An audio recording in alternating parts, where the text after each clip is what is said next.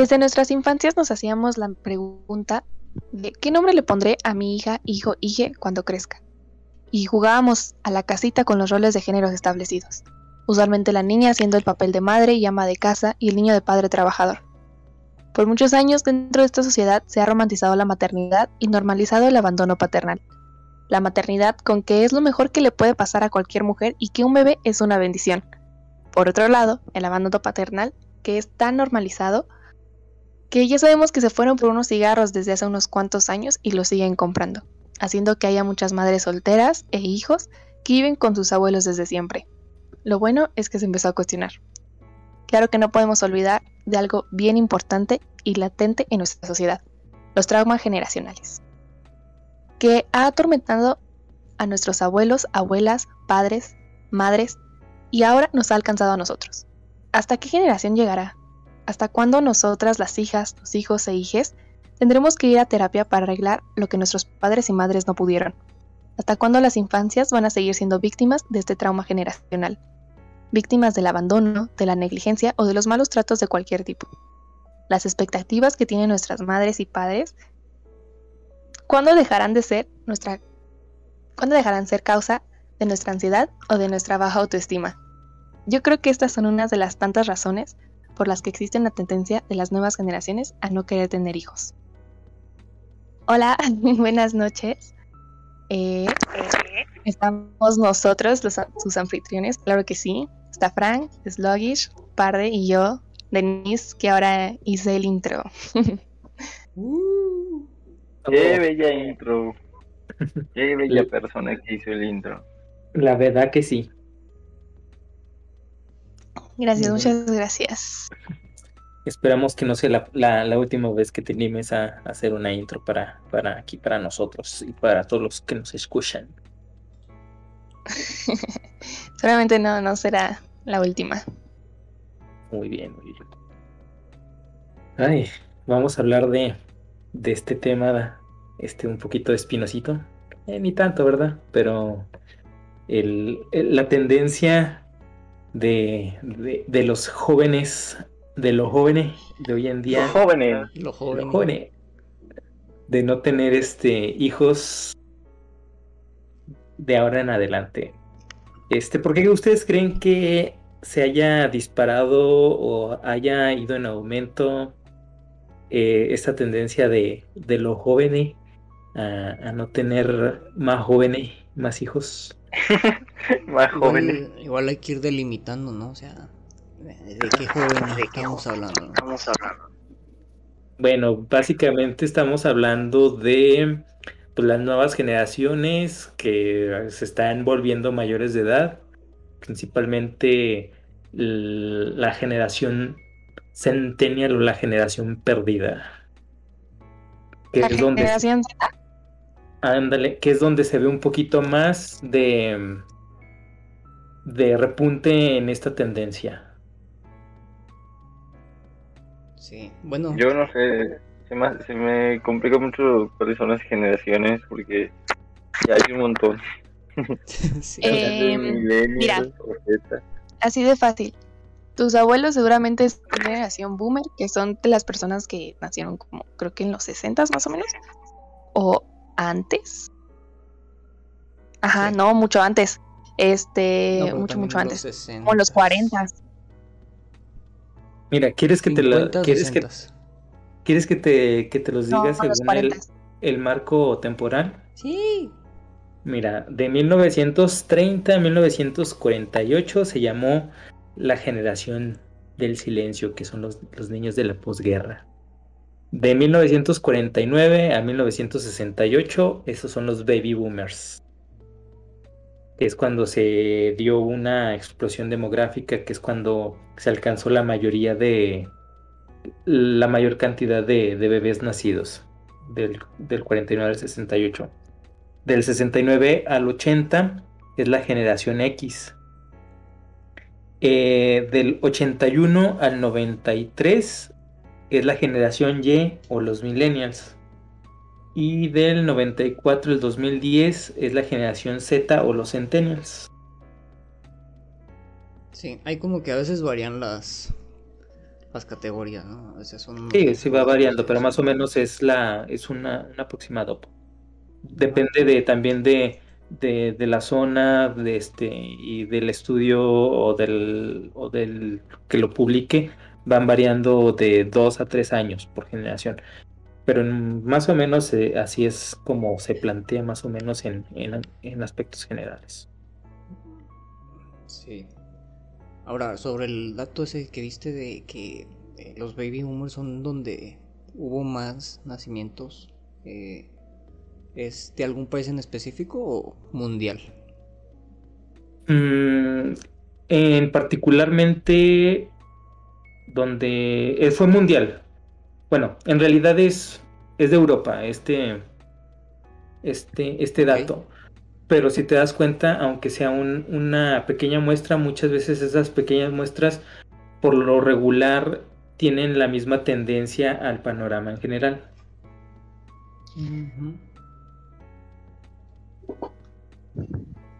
Sí.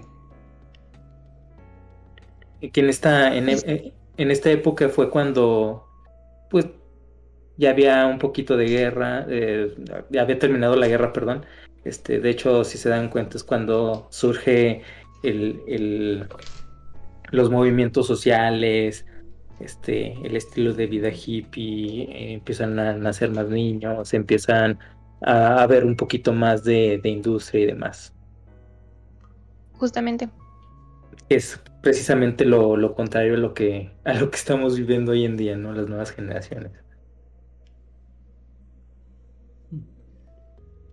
Esas tendencias empezaron a ver desde los millennials, por lo que tengo entendido. Eh, los millennials imple- implementaron como estas modas de, de los perrijos, los gatijos, los, eh, etcétera, etcétera. Donde, donde pues se dice que es por miedo a, como miedo al- a la responsabilidad, al compromiso. Mm, o mm, como que falto de falta de de afectividad ¿no? Yo creo que ahí, es pero- completamente lo contrario. a ver O Yo sea, creo que no es que leí pero pues la verdad es que pues obviamente no somos expertos no así Yo- que solo Sí. vamos a tratar de descubrir Pero yo Ajá. creo que no es miedo. Yo creo que es este consciente. ok Es eso. Mm, justamente nos estamos haciendo, o des- desde ese momento, bueno, personalmente yo pienso que se está haciendo más consciente el hecho de qué tanta responsabilidad es tener un hijo. Y no creo que sea miedo, sino es la neta, no, no, o sea, o no quiero con esa responsabilidad, o no necesito tener tampoco esa responsabilidad. Sobre todo es no quiero no tener esa responsabilidad. Y tampoco creo que es falta de afecto, porque no puedes tener afecto a algo que no existe. Y algo que no ves. Algo que ni siquiera está planteado en tus metas de vida o en, en sí, en tu vida. Entonces, yo creo que tampoco es como falta de afecto. Bueno, yo en, eh, lo que he visto a, a lo largo de, de- de mis años de vida también, y lo que he estado investigando y un poquito explorando, eh, es un poquito de las dos. Aquí me toca ser el mediador. Como que Este de es- las dos. Sí, es un poquito de miedo y también es un poquito de, de información. Eh, eh, como vemos, am, nosotros como millennials, bueno, lo digo por mí, que, yo soy, que yo sí puramente soy millennial, yo soy del 91, sin importar de, de cuál estudio lo veas, soy un millennial sí o sí. Este, con nosotros eh, en esta generación hubo el despunte o el inicio de la digitalización. Entonces, la información, hubo un boom de información. O sea, todo mundo estaba informado, todo mundo tenía un dispositivo donde ver este, información y, y, donde ver las cosas. Entonces empezó, empezó a haber como que mucha información y mucha no venía filtrada. Entonces para muchos sí fue así como que ah, el, el- el miedo de, de lo que vendrá, el miedo de, de las cosas, de, de no voy a tener el tiempo, las energías, eh, el dinero para poder tener o afrontar esta responsabilidad. Pero también he visto que también es como que una moda, o sea, he visto muchas en, en internet también muchas tendencias de este el reto de, para de las nuevas generaciones, ya no tener hijos. Y muchas veces son cosas banales, por ejemplo, son, son cosas de, eh, si no tienes hijos, vas a tener la oportunidad de viajar. Si no tienes hijos, podrás comprarte un iPhone nuevo cada año. O, o cosas así. Este, pero sí siento que es un poquito de ambos. Es tanto el miedo, el miedo de, de las responsabilidades que pueda venirse o sopesarse al, tener una, una, criatura a tu cuidado y, y también pues eh, todo ese boom de información que, que ha surgido con, con, redes sociales, la internet, la interweb. Sí. Pues puede ser. Creo que sí, ¿no? O sea, no, bueno, o sea, al final, este, por ejemplo, ahorita ya dialogando, se viene a la mente que la conciencia te hace tener miedo a las cosas, ¿no? O sea, eh, cuando eres niño no eres consciente de muchas cosas y cuando empiezas a crecer te haces consciente de las cosas que pasan alrededor de tu vida y te empieza a dar miedo a cosas, ¿no? O sea, obviamente no quiere decir que sea malo, sino que es como que es como el miedo es una precaución, ¿no? Es como una prevención, como de aguas. Entonces, pues sí, tiene sentido que nos dé miedo eh, tener la responsabilidad de otro ser vivo, ¿no? Completamente. O de, no de otro ser vivo, de otro ser humano. Porque es diferente tener la responsabilidad de un ser vivo, tener la responsabilidad de un ser humano que vas a ser responsable de él por mínimo 18 años, o si no, pues para toda la vida. Así es.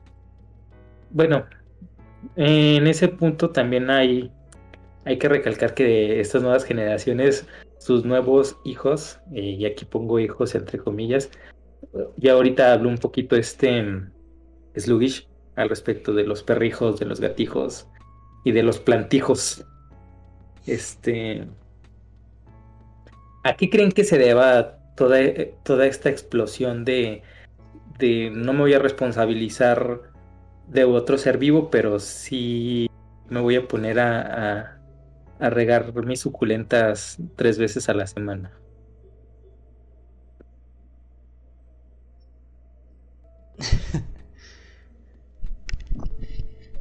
Pues hay varias hipótesis, ¿no? Las de las que ya mencioné son las que he visto en las que. Y, las que ya, ya hablamos, los tres, ¿no? Las que ya debatimos. Em, creo que también hay más control sobre. sobre una mascota o una planta. Hay, hay menos caos entra en tu vida. Creo que ese puede ser otro factor de por qué se popularizó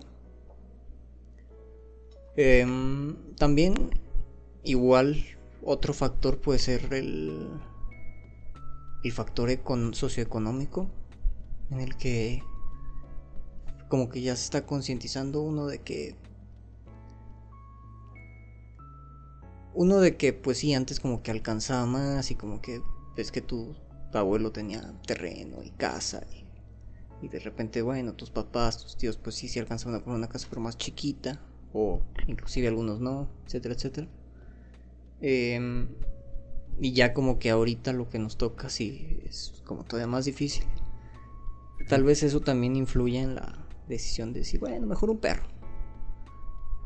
Para un perro sí, tengo que jugar con él, pasearlo y comprarle croquetas cada dos meses. Em, a lo mejor también es por ahí. Sí, sí o sea, perdón, al final de cuentas, este, por ejemplo, cuando las personas tienen muchas plantitas, este, Pues es más como también como un hobby, ¿no? O sea, sí, yo veo que a mucha gente le gustan las plantitas y que es más como un hobby de estarlas cuidando, hablarles bonito y así. Y está bien bonito eso. Y por ejemplo, yo soy una persona que tiene eh, un perro y eh, pues para mí es como si fuera una hija, casi casi. Entonces, este... Y pues si no, o sea, la paseo, le compramos sus croquetas, este, pues hace poco me la llevé a la playa, que conocí el mar, claro que sí. Entonces, este, sí es como, pues, es otra convivencia completamente, ¿no? Seguramente que a tener un hijo, porque es muchísimo menos responsabilidad que un hijo y de hecho mucho más barato, pero, o sea, no por eso la tengo, ¿verdad? Sino fue rescatada y así.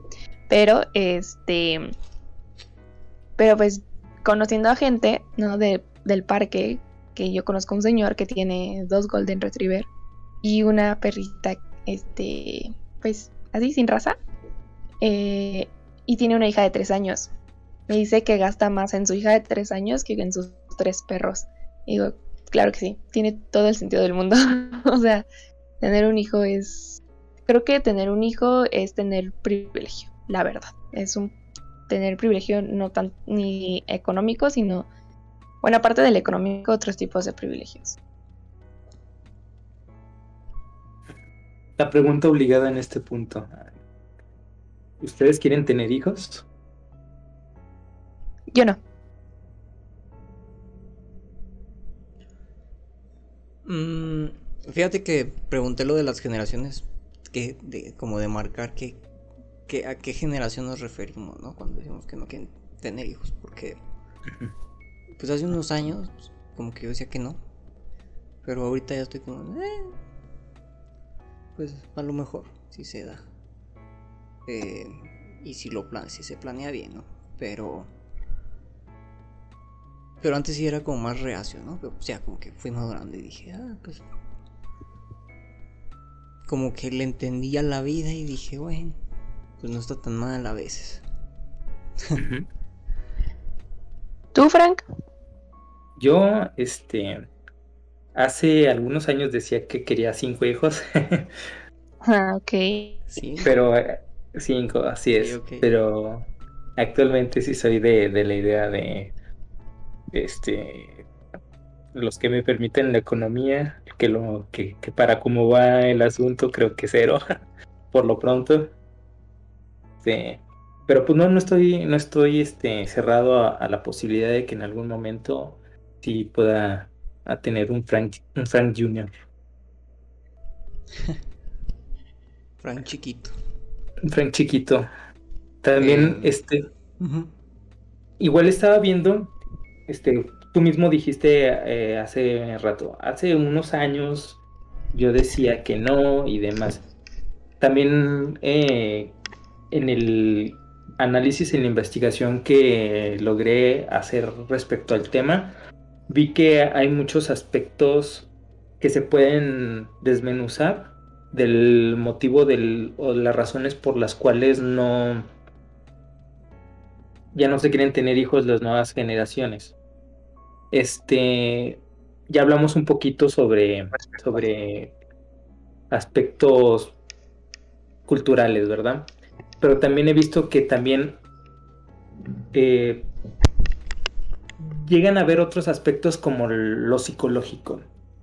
Eh, se estima que cuando nosotros somos adolescentes, eh, la mayoría de, las veces tendemos a radicalizar nuestras ideas y no estamos como que tan susceptibles al, al cambio este, ya que pues, básicamente en este periodo de nuestras vidas, porque la mayoría de los, de los centennials eh, actualmente están estudiando o recientemente están saliendo de un del periodo estudiantil y entrando a, la fuerza laboral. Em, la mayoría de, de, estas personas este, tienen, por así decirlo, cuantificado o cualificado cuáles son las exigencias que tienen para ellos. Ellos saben que tienen que tener un horario este, específico para, las, para, para sus clases, tienen que tener una, ¿cómo se llama? Tienen que cumplir con, con ciertos estándares de calificaciones, de tareas, de responsabilidades, que en realidad pues no son muchas, quizás lavar su cuarto, este, de vez en cuando ahí ayudar a, la limpieza del hogar y demás. Pero cuando se enfrentan a estos cambios es cuando se choquean como pues pues ya no es como yo lo como yo tenía mi vida, entonces se siguen como que radicalizan esa idea de que pues es que no quiero un cambio, necesito seguir con mi mismo estilo de vida, necesito tener a mis mismos amigos, necesito tener este, esto que me llena de emoción, jugar los mismos videojuegos, tener, la, tener las mismas emociones que, que tengo hoy en día. ¿Creen que también ese aspecto, el aspecto psicológico, sea un factor para que nosotros, este, o las nuevas generaciones, o las generaciones emergentes, eh, decida no, no tener hijos? Mm, en ese aspecto que mencionas, yo creo que no, porque por lo menos desde la perspectiva que lo planteaste me parece hasta más duro rechazar como el cambio, rechazar eh, eh, lo cambiante de la vida. Entonces, pues creo que podría ser una perspectiva de alguien inmaduro, de, no mucha edad. Entonces no creo que a eso afecte ya cuando sean un poco más grandes. Em, lo que sí creo que afecta es toda la propaganda que se ve y toda la desmotivación que, que, que nos influyen las noticias, etcétera, etcétera. Em, hay varias noticias que nos dicen, ah, ok, entonces, ¿para qué más personas en el mundo? ¿no? Una de ellas es que dicen, bueno, es que ya somos 9 mil millones de personas, ¿para qué tener más? ¿Para qué hacer más gente? ¿no? Cuando, si lo ves del lado productivo, del lado de las pensiones, pues realmente mm, te das cuenta que no somos tantas personas. Aunque también se me hace algo inestable. Ese, eso es otro tema también muy interesante. Eh, que sobre las pensiones, sobre el futuro del trabajo, ¿no? el futuro de la productividad. Pero en esencia es de que, como los baby boomers tuvieron muchos hijos, digamos que, y esa es la, ahorita la fuerza de trabajo actual, eh, esos sus hijos pudieron mantenerlos pero como ellos no tuvieron tantos como, como sus papás y sus hijos no tienen tantos tampoco o no tienen de por sí, eh, pues sí nos vamos a enfrentar a este estancamiento en donde ya vemos ¿no? que, las pensiones pues no se ven muy prometedoras que digamos para nuestras generaciones. Ajá, de hecho. Eh, y, justo es por ese mito, ¿no? Que decimos, ah, es que es mucho, muchas personas. Es, un tema muy interesante, sí, sí queda por otro podcast porque pues también, o sea, tal como yo lo he entendido y seguramente estoy con muchos sesgos y muy mal por todos lados, pero tal como yo lo he entendido es como las pensiones es como una pirámide en donde para que te vaya bien pues tienes que conseguir otros tres, ¿no? y así cada quien para que puedan irle más o menos chido. Eh, sí, de hecho. Pero sí, o sea, esto es súper sesgado esta opinión y súper, seguramente tiene mil errores que más o menos de reflexioné rápido. Eh, y sí, es como insostenible pensarlo de esa manera. Otro de los... Otro de los Vayan pensando en su afore, por cierto. Ah, exacto. Un consejo. Eh, y otra de las noticias como que siempre está ahí eh, para desmotivar de nada, para que traigo a otras personas al mundo, que no sé qué. Y, esos argumentos. Em, vemos las noticias y nos muestran como el calentamiento global. Nos dicen, mira, no puedes hacer nada. Y, y si es así como de, bueno, pues ahorita todavía te tocó bien, pero ya lo que sigue, ya, ya va a estar así, Mad Max, casi, casi. Ajá. Hay un De hecho, sí. científico que, bueno, ya ahorita es más como divulgador, que se llama Bill Nye. Él es un baby boomer, ya está bien viejito, pero, pero cae muy bien. Eh, Bill Nye. Y, él, y él habló en uno de sus podcasts y dijo, dijo, bueno, mis compañeros de, de universidad, mis compañeros de estudio, siempre me decían, no, ¿para qué traigo hijos al mundo? Cuando vengan, si no estás viendo cómo está el mundo, se está acabando y está hecho pedazos. Eh, básicamente la historia rima ¿no? con ahorita y con seguramente todas las generaciones que puede que no lo vemos, pero también hayan tenido como ese mito. Y, pues ya este señor ya bien viejito y, y él sí tuvo hijos y digamos el futuro no se vio tan o por lo menos todavía no está tan negro como lo plasman en las noticias. Lo cual es un punto interesante para pensar. pensar. Sí, de hecho, precisamente en esos, en esos datos, te digo, ahorita estamos en, en esta, en este boom de información. Y, y- y me acordé también mucho de una noticia que, bueno, una imagen o un post que vi hace tiempo, y sí dije, rayos, este, a esto, a esto los vamos a, a traer a, al mundo las nuevas generaciones.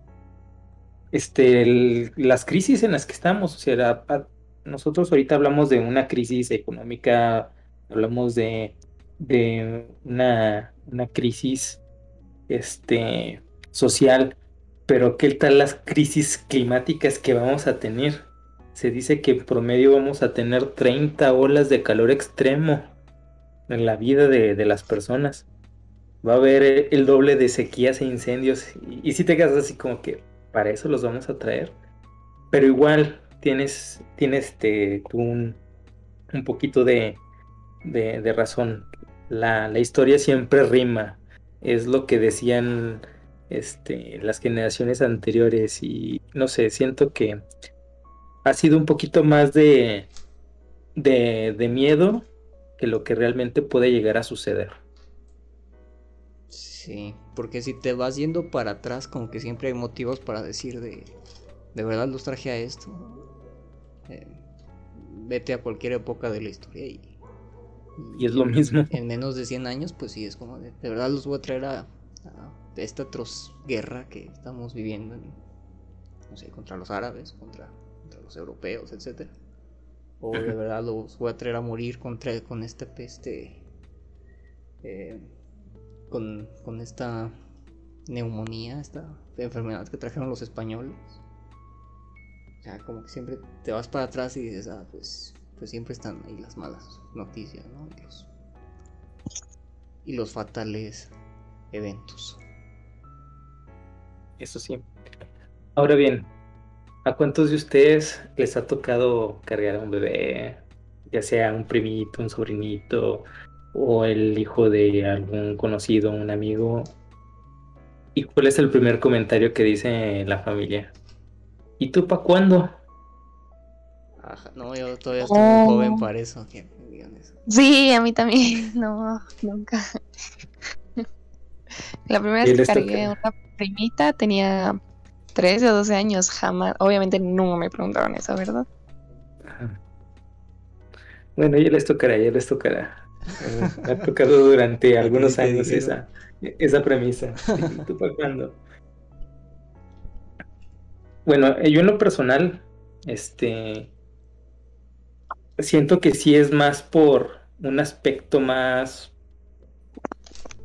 social, o sea, el ver que todos a, a mi alrededor, este, empiezan a, a formar familia. A mi edad ya, ya hay muchos ex compañeros, amigos, conocidos que, que somos de la generación y muchos ya, ya están formando su- sus familias, algunos ya tienen hijos, familiones, este, y si ves eh, que muchos la, la negrean, este, tienen muchos problemas para, para pagar las cuentas, este, tienen problemas con, con, las, con, con la pareja y es así como que, este, para eso yo también me voy a, me voy a meter, pues no. Pues sí, ¿no? O sea, ellos sí se, ellos sí están cumpliendo el estereotipo eh, tradicional, ¿no? De cierta edad, cierto trabajo, eh, bueno, ya tengo la pareja, bueno, ahora sí tener hijos. Eso sí, y vamos a ponernos este comunistas. ¿Creen que el sistema capitalista en el cual estamos viviendo hoy en día también contribuya a, a ese desencanto de no tener hijos? Mm. Creo que no, creo que al contrario, ¿no? Más bien este es el sistema capitalista el que se dedicó por muchos años el romantizar todo esto de tener una familia. Tener una familia tradicional. Y hasta ahorita es cuando dices, hey, espérate, ¿yo por qué voy a tener una familia tradicional si no quiero?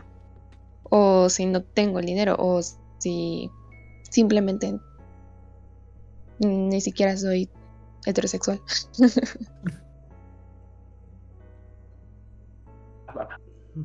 Bueno, es que también he visto que, por ejemplo, hoy en día, por lo mismo de que ya vivimos en, voy a poner muy, muy Diego Ruserín, este, vivimos en una, en una época post-capitalista, o sea, en el sentido de que producimos muchísimo más de lo que podemos consumir, pero ganamos menos para poder consumir lo que producimos.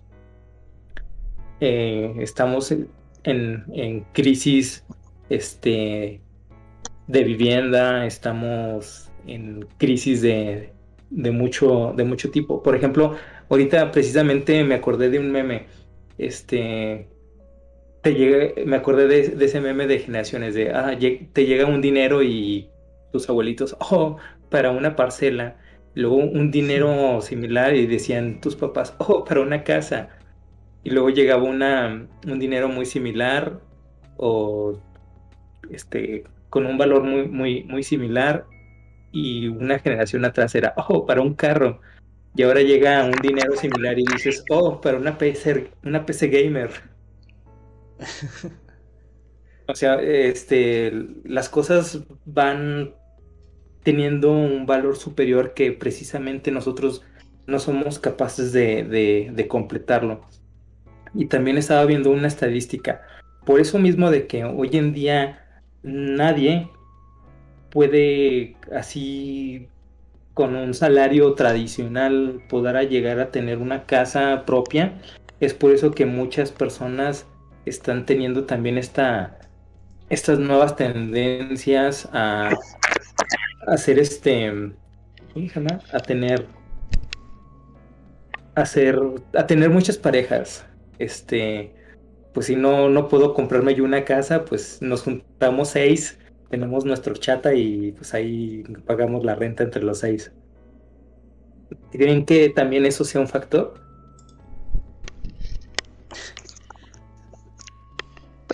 Creo que también a lo mejor los intereses de edad han cambiado un poco y por eso ya ahora eh, la, el capitalismo en sí este pues le mete más marketing no a las cosas que ve que la, el pueblo que la comunidad anda consumiendo.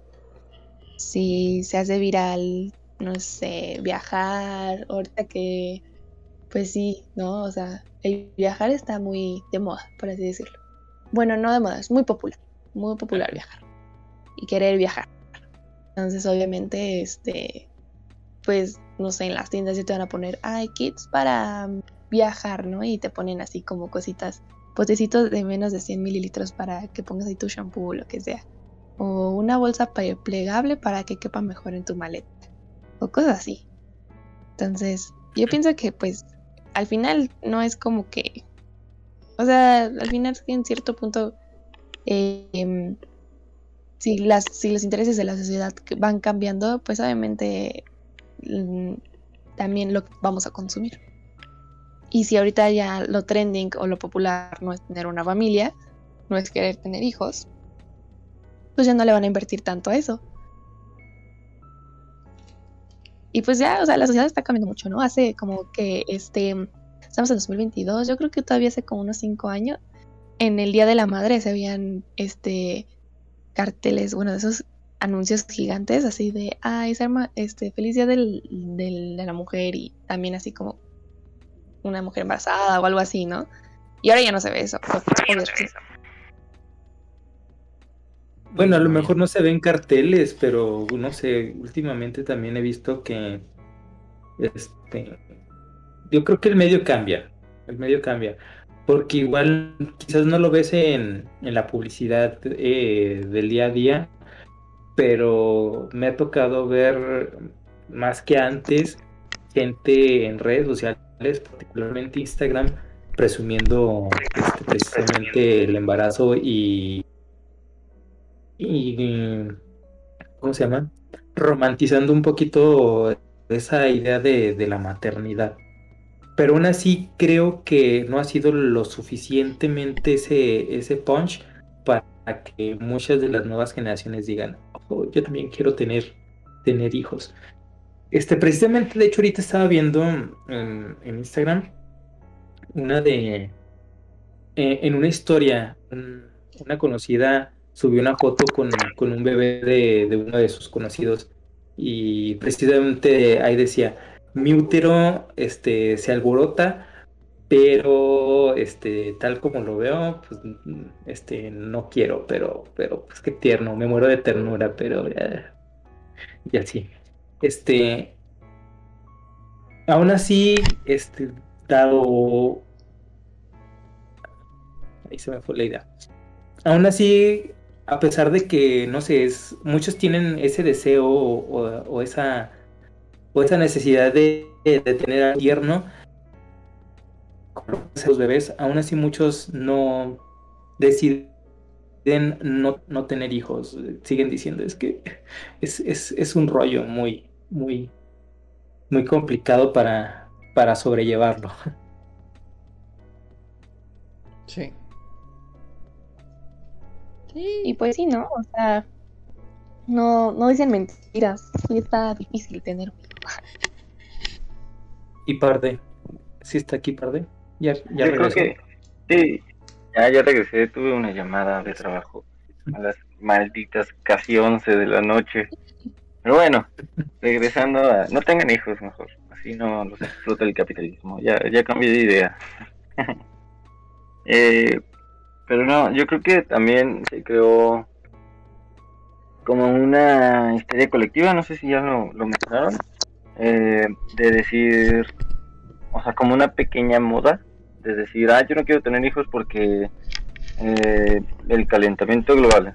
Y es como, pues sí, traer personas al mundo es contaminante, pero contamina más coca.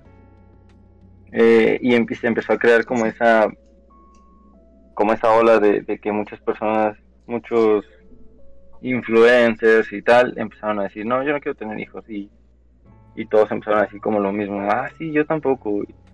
Y de hecho fue como lo contrario ahora, porque la gente que sí quería tener hijos empezó a hacer como, ay, ¿por qué quieres tener hijos?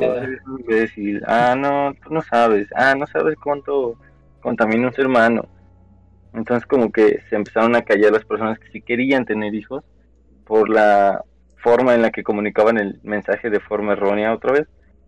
Y este y pues se alzaron más las voces de aquellos que no querían tener hijos. Eh, eso yo siento que eso fue lo que pasó. O sea, sí están bien las justificaciones, bueno, algunas, del por qué no quieren tener hijos. Eh, sobre todo yo les creo más a las personas que dicen como, no, pues es más difícil mantenerlo. Eh, si de por sí me estoy manteniendo yo y me cuesta mucho trabajo, no voy a poder mantener a, a un hijo con la misma con el mismo estilo de vida que, de vida que yo estoy llevando. Tal vez bajemos un poco o un mucho eso sí se me hace como muy justificante. O sea, sí, sí lo siento como una justificación más real que los que dicen, ah, yo no quiero tener hijo porque no soporto a los niños. Incluso esa o la de los contaminantes, es que contamina mucho un ser humano, pues sí, es un planeta. o sea, obviamente... Con recursos limitados, ajá. Pues sí, pero pues al final ese es nuestro propósito en la vida. Ese es el único propósito que, que, tenemos. Creo que sí, lo demás es filosofía. O sea, nuestro propósito como cualquier otro ser vivo es procrear otro ser vivo. Es todo lo que vinimos a hacer. Pero es que no solo somos seres vivos, por eso somos tan humanos. Espera, te verás cabo. Después llegó la, el razonamiento. o sea, eso la primera, la primera, este, antes del razonamiento y la parte emocional de nuestro pequeño y diminuto cerebro, ese era nuestro propósito, venir, procrear y morir. Ya después, obviamente, con el razonamiento nos empezamos a cuestionar un montón de cosas de, ¿realmente ese es nuestro nuestra vida? O sea, nuestro propósito nada más es venir a morir. Eh, nada es venir y tener hijos y luego morirte. Pero al final de cuentas somos animales con un pensamiento entonces, no sé, es como un... Seguramente Denise me va a matar, pero es un instinto natural el, el tener hijos, el procrear, pues. Y no se puede quitar tan rápido, no se puede erradicar tan rápido. Y ya, más vine a quitarme mis frustraciones este, de trabajo a las casi 11 de la noche. Y te quiero, venir. Bueno.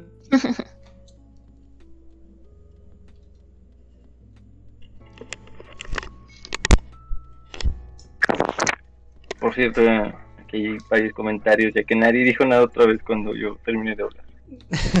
Sí, creí que Franco iba a decir algo, pero creo que no.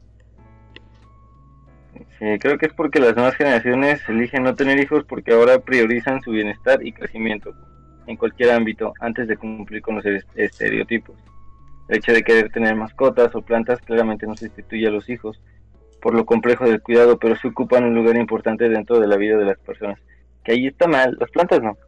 Pero por ejemplo las mascotas las están humanizando muy feo, son, son animales, no son tus hijos, son animales, déjalos ser libres. Pero prosigo con mi comentario. Esto no generaliza a ciertas generaciones, también como, como dicen, se va cambiando de opinión a lo largo de los años.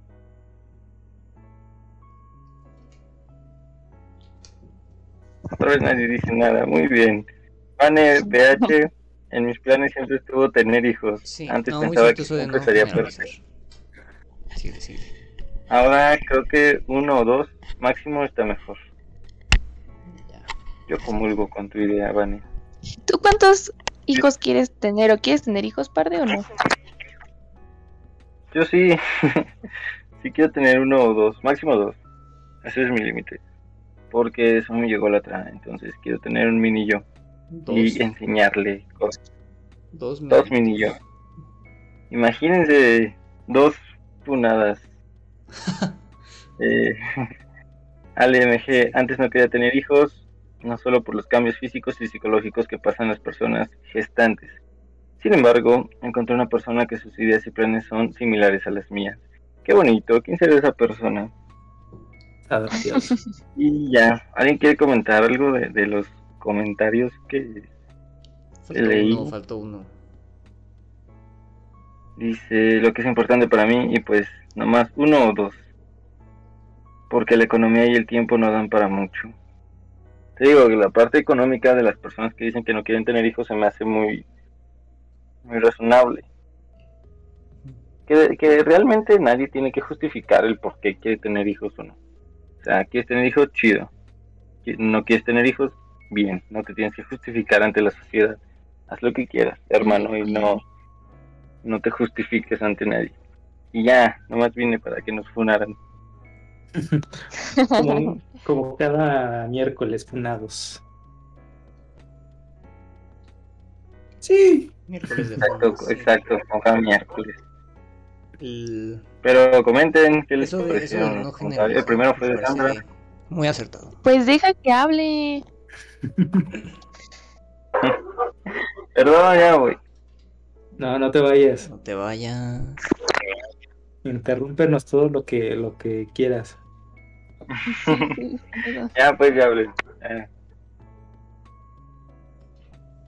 Ahora sí Estabas vas, Luis. Es que siempre se quedan de- callados, de no imagínate. generalizar. Sí, de- de- del comentario de que es muy acertado eso de no generalizar. Eh, igual, Ah, igual siempre que siempre que hablamos de tendencias, aportación.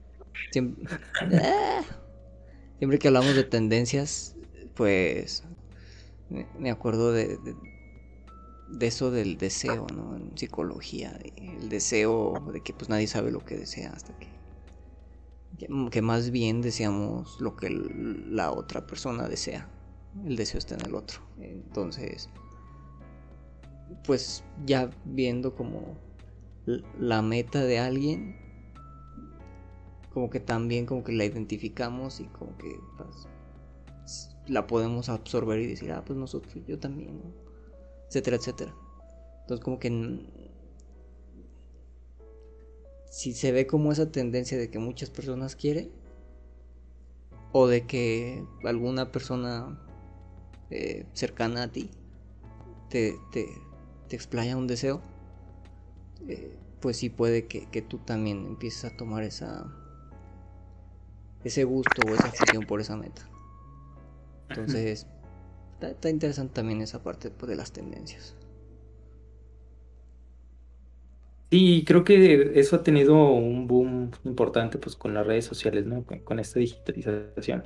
El ver a tu, a tu influencer farovito decir, este, yo no quiero tener hijos, yo quiero viajar por el mundo. Exacto, exacto. Y decía así como de, sí, no, es que, que un hijo contamina y todo eso. O sea, al final como que sí concientiza, pero al mismo tiempo es como, ah, bueno, ¿no? Pones como esa posibilidad. No, no dudo que dentro de un tiempo futuro vaya a haber un influencer que diga, ser padre, ser madre es lo más chido del mundo. Sí ha de haber, sí ha Es- de haber, pero en el nicho de Sí ha de los haber. que- en el, en el nicho de los que ya tienen hijos. Ajá. Pero, Eso por ejemplo, pues también se trata de, de- de generaciones. O sea, este, por ejemplo, lo que he visto de, mm, por ejemplo, esta influencer que habla chistoso, esta, no, ¿cómo se llama? Yuya. Yuya. ok. Este, que tuvo, Habla. que tuvo un hijo. Que tuvo un hijo este hace poquito y muchos dicen, bueno, yo no la sigo ni he visto sus redes sociales, pero he visto comentarios de que muchos dicen de que romantiza mucho la maternidad y demás. Pero si te fijas, la mayoría de los seguidores de, de Yuya son gente este mayor de 25 años, cercanos a los 30 años, o sea, la generación, las generaciones este, que ahorita somos un poquito más maduras. Las, las nuevas ¿Ah, sí? generaciones, sí, en, en su mayoría, en su mayoría, es lo que, lo que he visto. Por ejemplo, tú, Sí. Denis, tú, tú que eres un poquito más joven, ¿quiénes son los influencers que, que más, que más ves o que más te gusta ver? Ah, bueno, a ver. Yo ahorita los que más me salen, los que más veo, pues sería mm, María Botle. mm, ay, yo, mm, pues no sé, sigo TikTok. Ahí salen mucha gente que no conozco. Eh, pero sí, la principal es María Botle. Y ya. Bueno, pero por no ejemplo. Ajá, pero por ejemplo, Yuya, Yuya, o sea, le puedes preguntar a cualquiera de mi generación y conoce a Yuya y te aseguro que puede que sí la siga o la haya seguido en algún punto en general, porque pues Ah, Yuya sí, fue de las primeras de no, no tanto, no tanto. Sí, sí sé que es famosa y que es conocida por, por muchas generaciones, pero no es referente para, para, para muchas de las nuevas generaciones, es referente Ah. más para contemporáneos. Pues sí, tiene sentido porque ya está haciendo, pues ya con Mar, o sea, su hijo Mar, este, pues ya hace contenido, pues, pues más grande, ¿no? Bueno, más como maternal, ¿no? En cierto punto, obviamente. Eso sí, fue como raro que criticaran a alguien y, y su argumento sea, está romantizando la maternidad. O sea, ya no podemos ser felices con nuestros hijos porque en corto llega alguien y dice, no, eso no es, está mal. Dude, estás mal tú, estás muy aburrido, por favor ponte a hacer algo de provecho. No necesariamente trabajar, pero no sé, sal, juega videojuegos, vete a correr un rato, distráete, no puedes estar todo el tiempo molestando porque alguien este, romantiza la maternidad. Es feliz con su hijo, obviamente no va a sacar el parto que tuvo que sufrir, porque es una red social donde todo es bonito, entonces, no sé, se me hizo muy, muy, me dio mucha bronca escuchar cómo es. Además, está romantizando su maternidad, no la maternidad, sino su maternidad. Exacto. Pues nada lo que ya vive y cómo lo vive, pues lo romantizas, así como cuando tú romantizas tu vida escuchando música y te piensas que estás en un video musical, igualito. Bueno, el punto, el punto no es que nos funen, el punto, el punto aquí era de, de por ejemplo, las, este, tenemos como que modelos a seguir y muchas veces van de acuerdo a, a nuestras generaciones o a nuestros nichos, ¿no? Este, por ejemplo, ella puede ser un, modelo a seguir para alguien de veintitantos, casi treinta o más. Este, quizás para ti, que eres un poco más joven, este, tus referentes, este, sean, no sé, este, Ari Gameplays y sus saludos con brinquito, o no sé. Este, pero pensando en, pensando en, lo que a ti te, te, gusta o lo que a ti te, te, apasiona, muchas veces te quedas con, con los comentarios que, muchos de ellos dicen. Quizás eh, digan, yo no quiero tener hijos porque quiero seguir teniendo PlayStation 5. Este. Y a lo mejor ya en una generación mayor ya, ya ves, ah, pues sí está bonito tener hijos porque porque no sé, este Gerber te, te regala merchandise o yo qué sé. Pues, pues sí, ¿no? bueno, igual y es una generación. O sea, personalmente, yo, ahora que me preguntaste qué influencers digo, pues normalmente son más activistas o influencers ya feministas, entonces, pues ahí está mi referente. Mi referente casi siempre es feminista, entonces, pues ellas, muchas son diferentes feministas, ¿no? Y hay muchas que hablan acerca, obviamente, de la maternidad deseada. Y como yo decía, eh, personalmente yo no quiero ser madre hasta ahorita, ¿no? O sea, ni, no, me veo como mamá. Sobre todo por, por ejemplo, uno de los comentarios que habían en ahorita que leyó este par de, decía que ya no quería ser este madre por todo, o sea, o no quería tener hijos por todos los cambios psicológicos y físicos que pasan las personas gestantes. Y estoy completamente de acuerdo con ese comentario. Yo por eso tampoco quiero ser madre, porque no me quiero, este, eh, ¿cómo se dice? Exponer a todos los cambios físicos y hormonales y psicológicos que vive una mujer nueve meses o más. Porque obviamente está la depresión postparto, ¿no? Entonces, ay, no, gracias. Pero obviamente no, o sea, no satanizo tampoco a las personas que quieren ser mamás, ¿no? Sino digo, una tía, excelente situación. Es que ese es el problema, son... No se quedan como con su opinión y listo.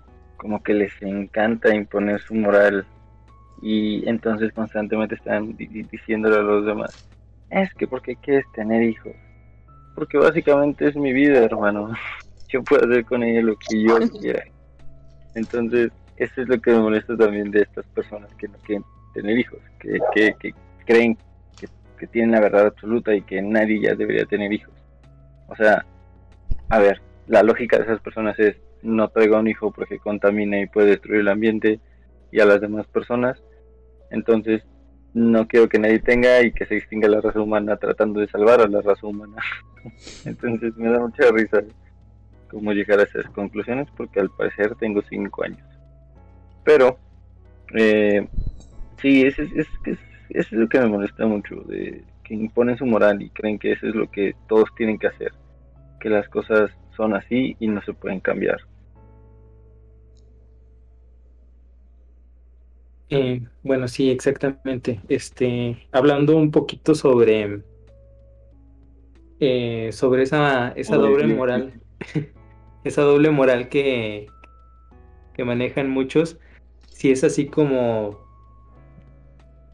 y, y, acordándome un poquito del comentario que también decías antes, por ejemplo, de hace unos años era el de ¿y para cuándo?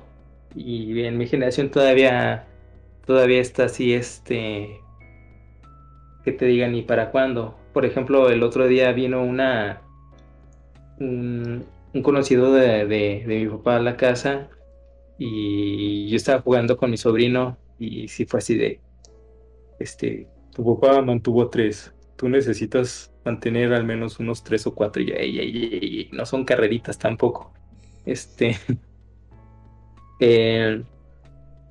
también va a depender también mucho de, de, muchos, de muchos factores. A lo mejor yo, yo vivo en una zona que no está tan gentrificada, eh, que igual no es, no es tan notorio ver este, faltas de espacio, faltas de... Eh, que estén todos eh, anegados en un, en un solo lugar. Entonces como que sí hay un poquito más todavía el, la forma de pensar de que pues si tienes y entre más tengas, pues no hay tanta bronca. Pero por ejemplo, a, quienes viven en, ciudades más, más por ejemplo, los que viven ya en la Ciudad de México ya, ya están planeando este, el, el reducir este, la población al, no tener tantos hijos. O por ejemplo la, la maternidad planeada que, que, llegó a tener varios países como lo fue China, como lo llegó también a, proponer este Japón. Eh, ¿Creen que de verdad sean soluciones? ¿O son ideas que solamente sirven para radicalizar? Metanarrativas que te cuentas, ¿no? Como para justificar tu acto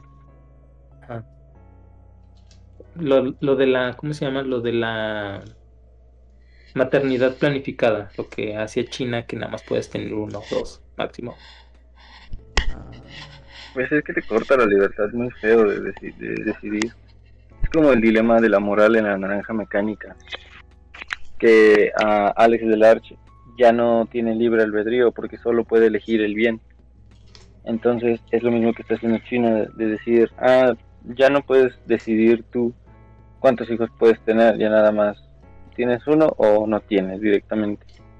Entonces, desde la parte, eh, no sé, liberal del ser humano está mal, pero si ya lo ves desde una perspectiva política, creo que tiene justificación porque su país está llenando de muchos seres humanos que nada más están ahí eh, siendo capitalistas.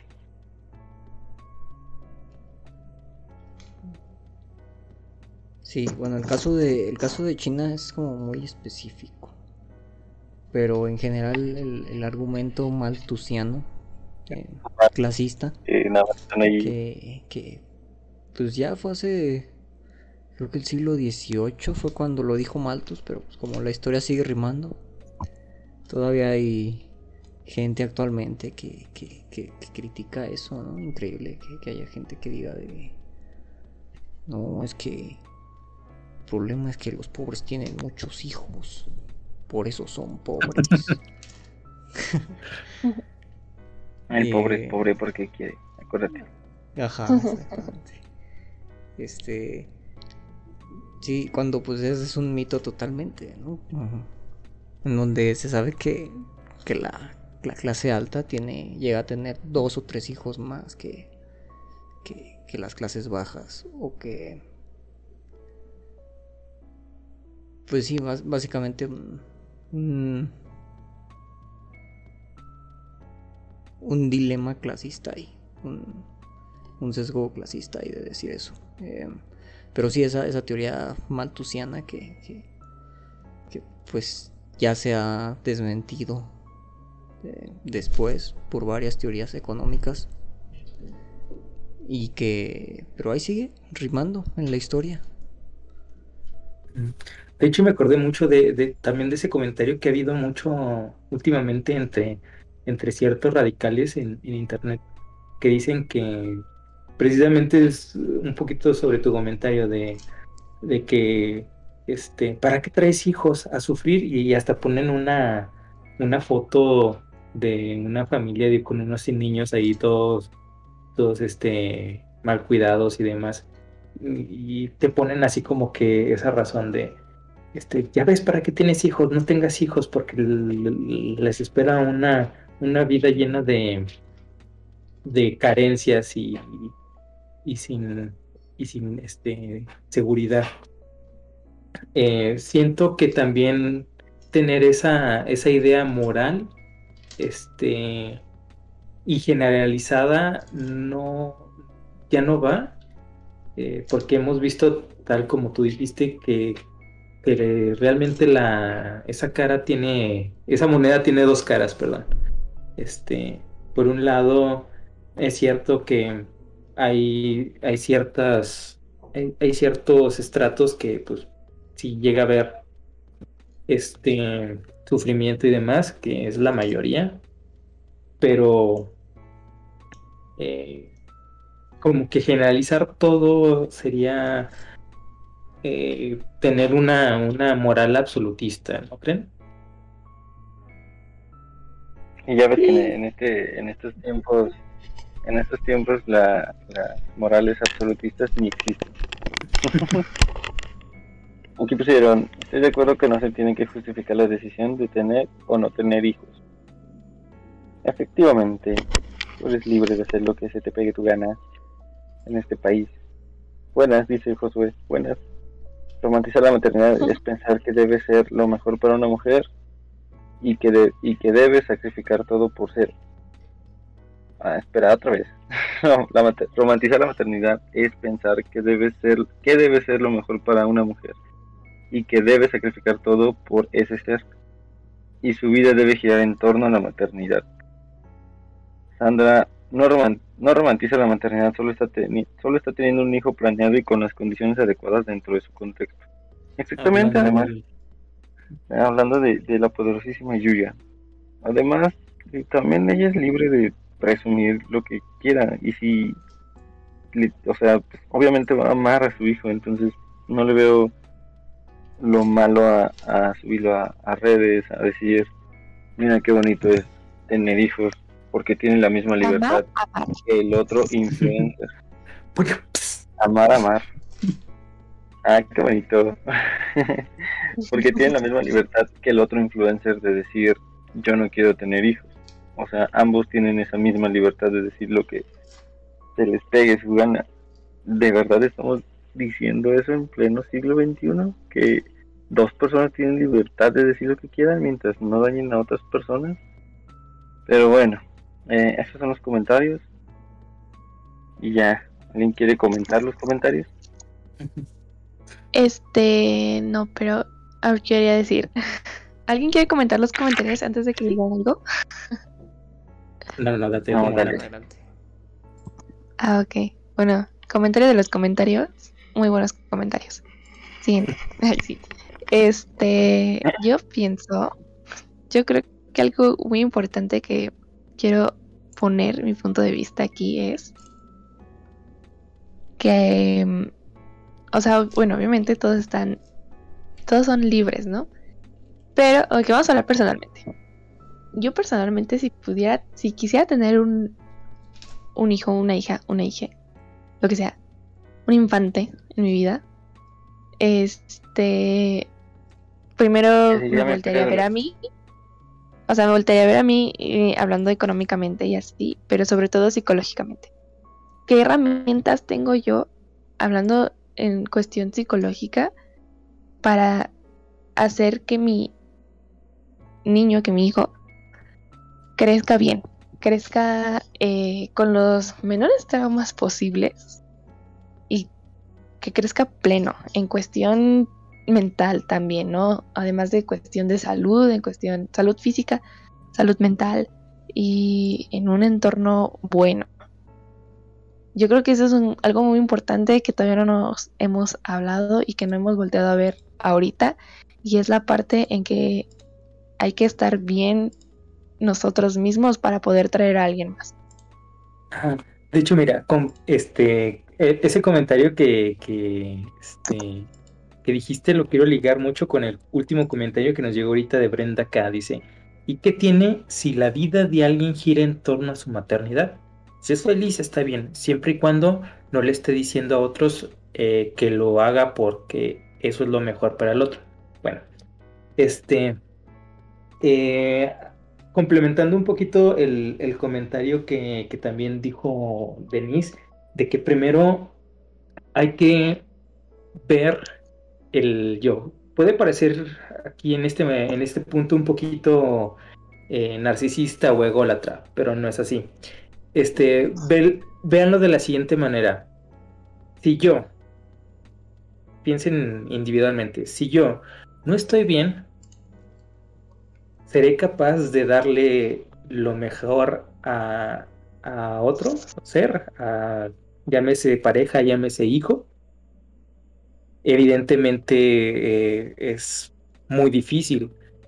Y ahora bien, centras toda tu vida en, en, tu, en tu hijo, la centras totalmente en tu hijo. La centras a tal punto de que haces todo, te desvives por él, este, no te preocupas por, por ti y demás. ¿Qué va a pasar cuando este niño este, crezca, se vuelva adulto y tenga que partir y hacer su, su propia vida, vas a seguir centrado en, en sus necesidades. Es por eso que, que hay mucho, mucho adulto mimado hoy en día y cuando los, los, este, los, los niños o los hijos se van, este, muchos de los padres se quedan así como que, ¿y ahora qué hago? Y su vida pierde, pierde sentido.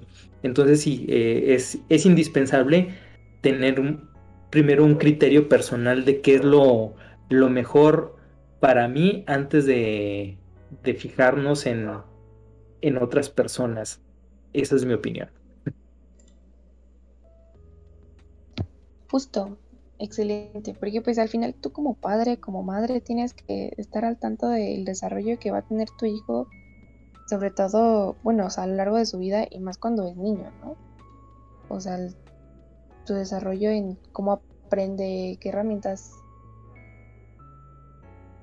él, qué herramientas les puede dar para aprender mejor o cosas así, ya son muy técnicos, o sea, que ya son como términos psicológicos y todo esto, pues yo siento que es una parte bien importante, ¿no? O sea, no sé ustedes, también hay una parte bien interesante ahora de las nuevas maternidades, las nuevas crianzas, no sé si lo han visto, pero aunque no quiera tener, yo tener hijos, he visto mucho de eso.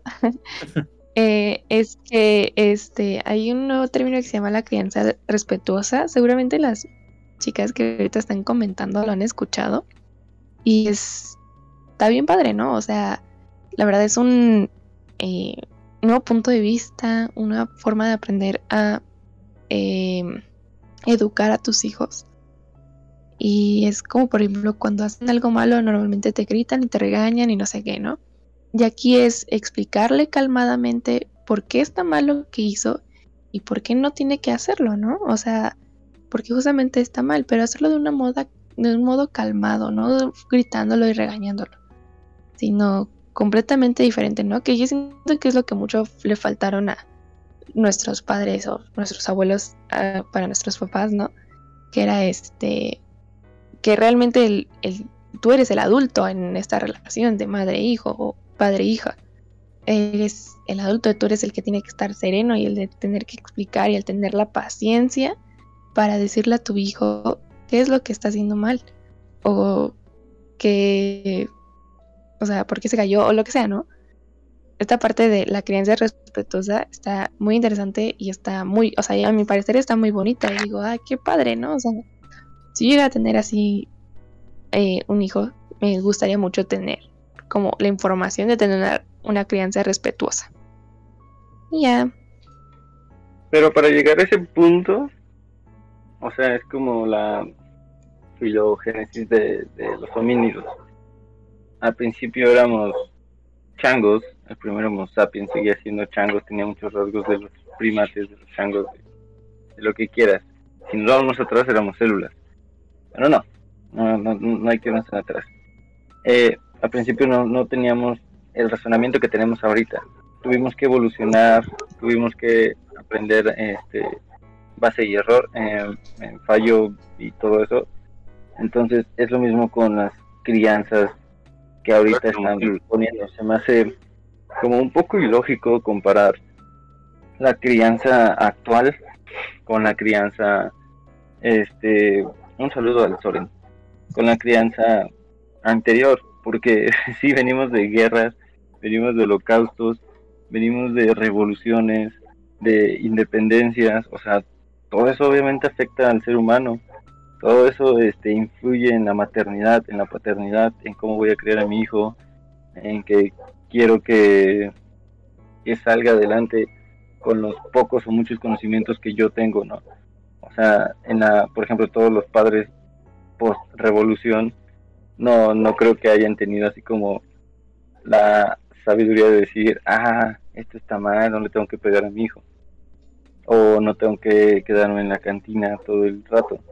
Entonces tuvimos que evolucionar, tuvimos que este, ir, y eso es algo chido, eso es algo que, que, puedo rescatar de los progresistas, mis acérrimos enemigos, y decir qué chido que se están cuestionando eh, ese tipo de cosas de por qué tiene que ser así la crianza, por qué debe de, de ser de esta forma pero pues obviamente tuvo que tener un, desarrollo, tuvimos que pasar por muchas cosas para poder llegar a, a, cuestionarnos primero, después planear bien qué es lo que se necesita, porque obviamente hubo muchos niños que se criaron como de forma un poco más, un, mucho más suave y que tampoco resultó porque al final crecían con, con esa esperanza de que el mundo les va a dar todo.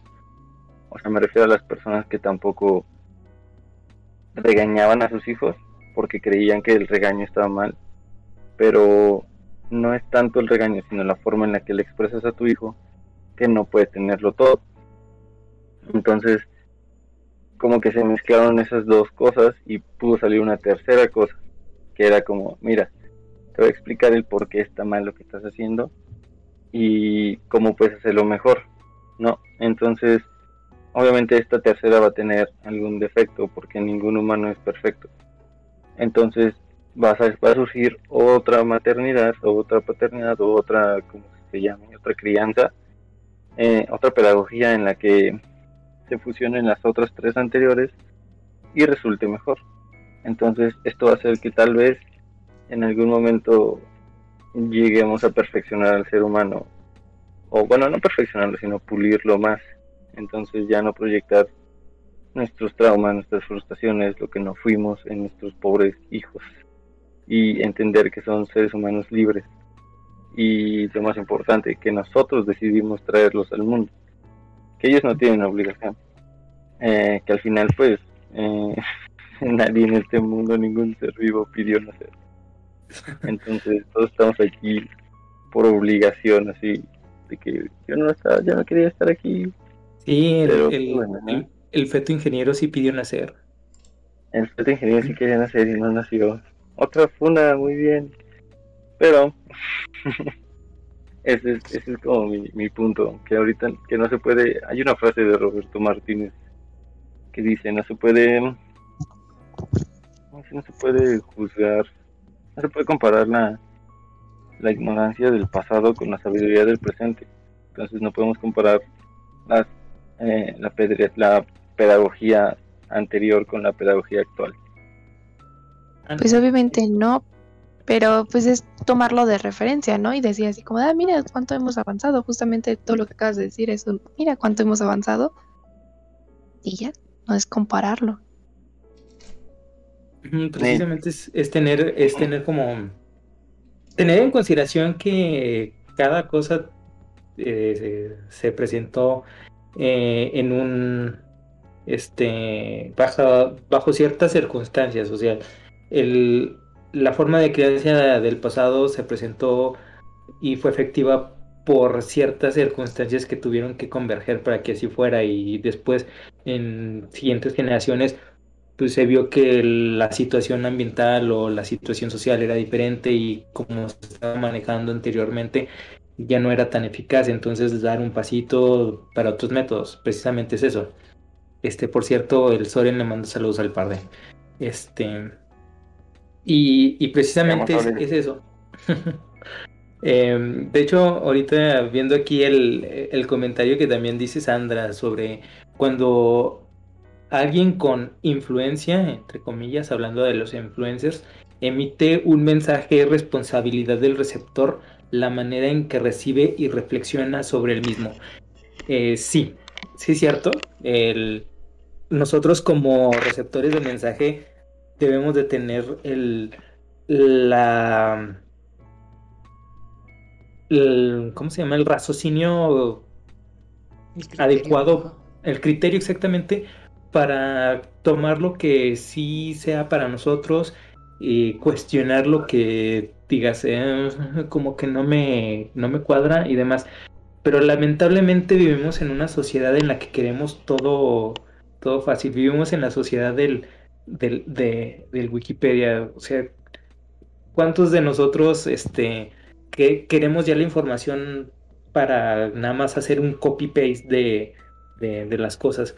Entonces, sí es una responsabilidad, pero también vivimos en, vivimos en una sociedad en la que no nos gusta este, pensar o razonar o cuestionarnos. Queremos este, solamente eh, hacer el control C y el control B de, lo que vemos en internet, en Wikipedia, en Facebook, en, en, demás redes sociales. O sea, estoy de acuerdo con que hay que ser críticos con el contenido que consumimos. Pero también por otra parte, cuando seguimos a un influencer, eh, hasta cierto punto ya cuando lo seguimos ya estamos de acuerdo con nos hace sentido el discurso que trae. Entonces, como que, no sé, todos los consejos que dé, todos los... o, lo que sea, como que por lo menos lo vamos a tener en cuenta. Eh, no sé, yo, yo pienso mucho que, por ejemplo, a mí me influencia mucho eh, Diego Rusarín. Entonces, si, si Diego Rusarín eh, dice que tiene dos hijos porque porque dos hijos es como el, el máximo para reproducirse, digamos lo más responsable para, reproducirse, porque, porque quedan al final solo dos personas, ¿no? Dos personas, sacan otras dos personas, etcétera, etcétera. Em, y si en cierto sentido esto, esto como que me hace decir, ah, bueno, ok, va. Y ya tengo cierta influencia de decir, va, no, pues, ese vato, pues sí, sí le ha de saber. Sí le sabe el chipos. Sí le sabe el chipos. Pero eso pasa con, también con los influencers que seguimos, ¿no? Y, y aunque sí podemos ponerlo a crítica y decir, bueno, será bueno o malo. Aún así, si ya estamos siguiéndolo, como que ya tenemos esa predisposición.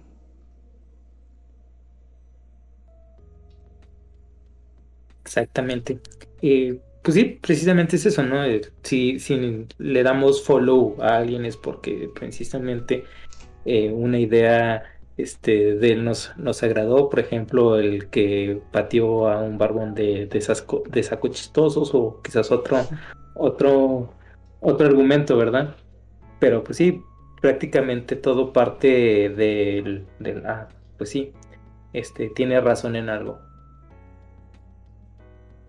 Y precisamente sí, hay que ser críticos, pero lamentablemente muy pocas personas en la actualidad este, lo son por la comodidad de, de copiar simplemente la forma de pensar de alguien más. Y también... Ahora sí que está difícil. Está difícil. Está difícil.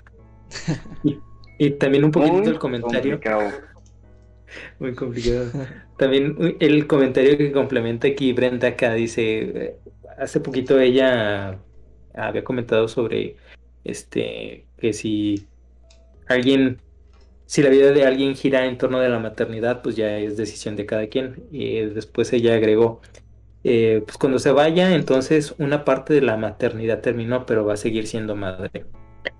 Mm, sí, sí, cierto.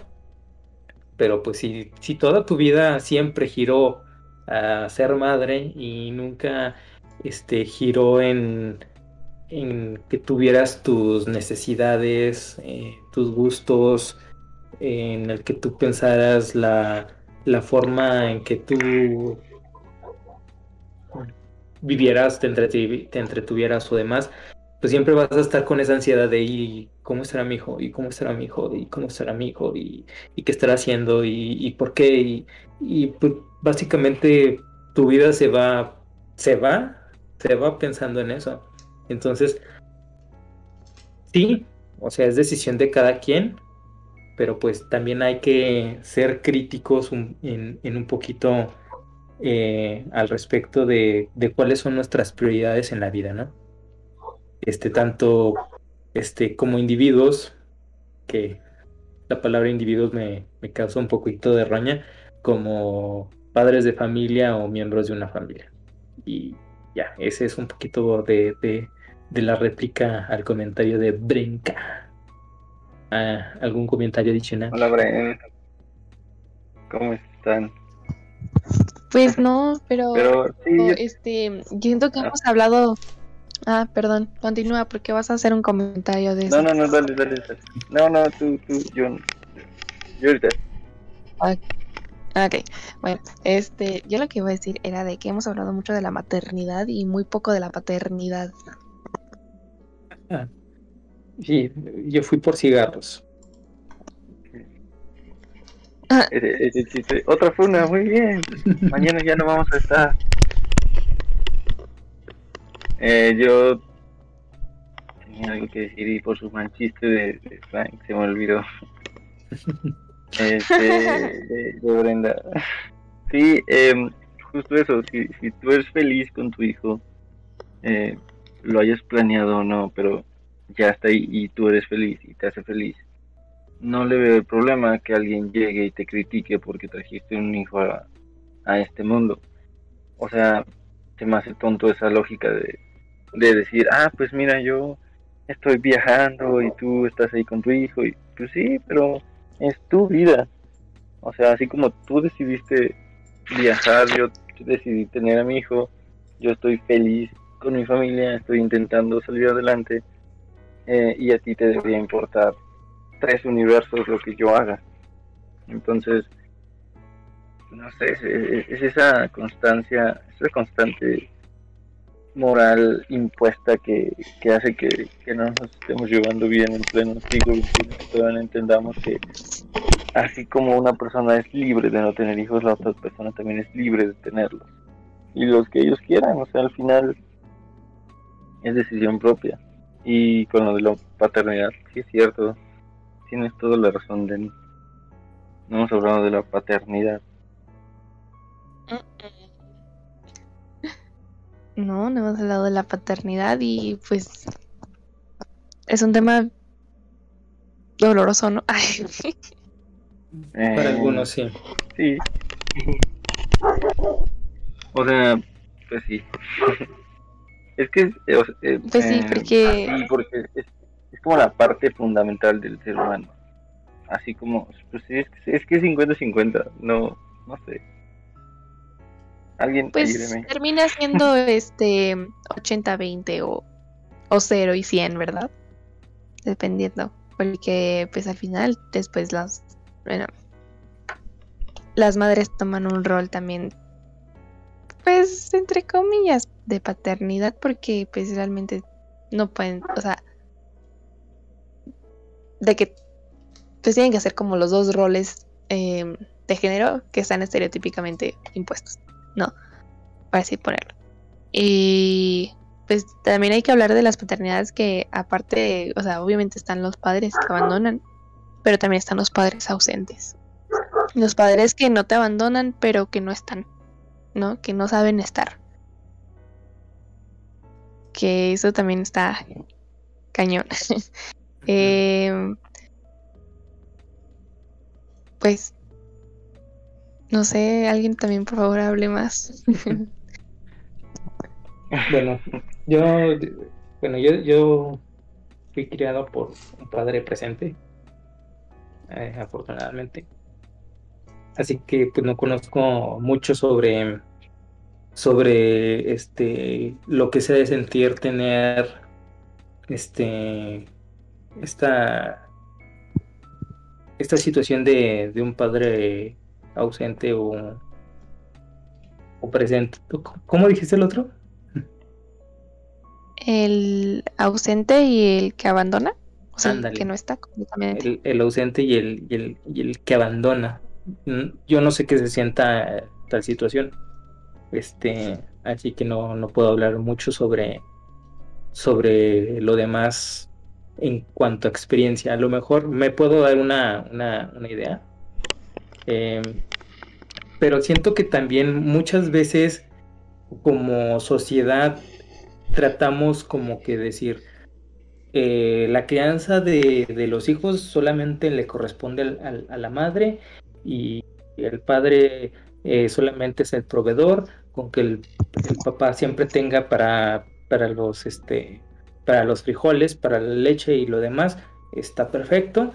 Este, no importa si, si, no, si no les cuida, este, pues eso ya es responsabilidad de, la mamá. Creo que hasta hay muchos, en la actualidad todavía hay muchos fundamentos legales en el que, este, por ejemplo, si, si los padres por ciertas circunstancias deciden este, separarse, eh, la mayoría de las veces este, los jueces o los abogados siempre dan un fallo a favor de que la madre se quede con el, con, el hijo y el padre tiene que dar su pensión cada cierto tiempo y chalala, chalala. Siento que también es, es algo que, se, que seguimos estigmatizando, que seguimos este, viendo como eh, natural el que se sigan asumiendo esos roles, ¿no?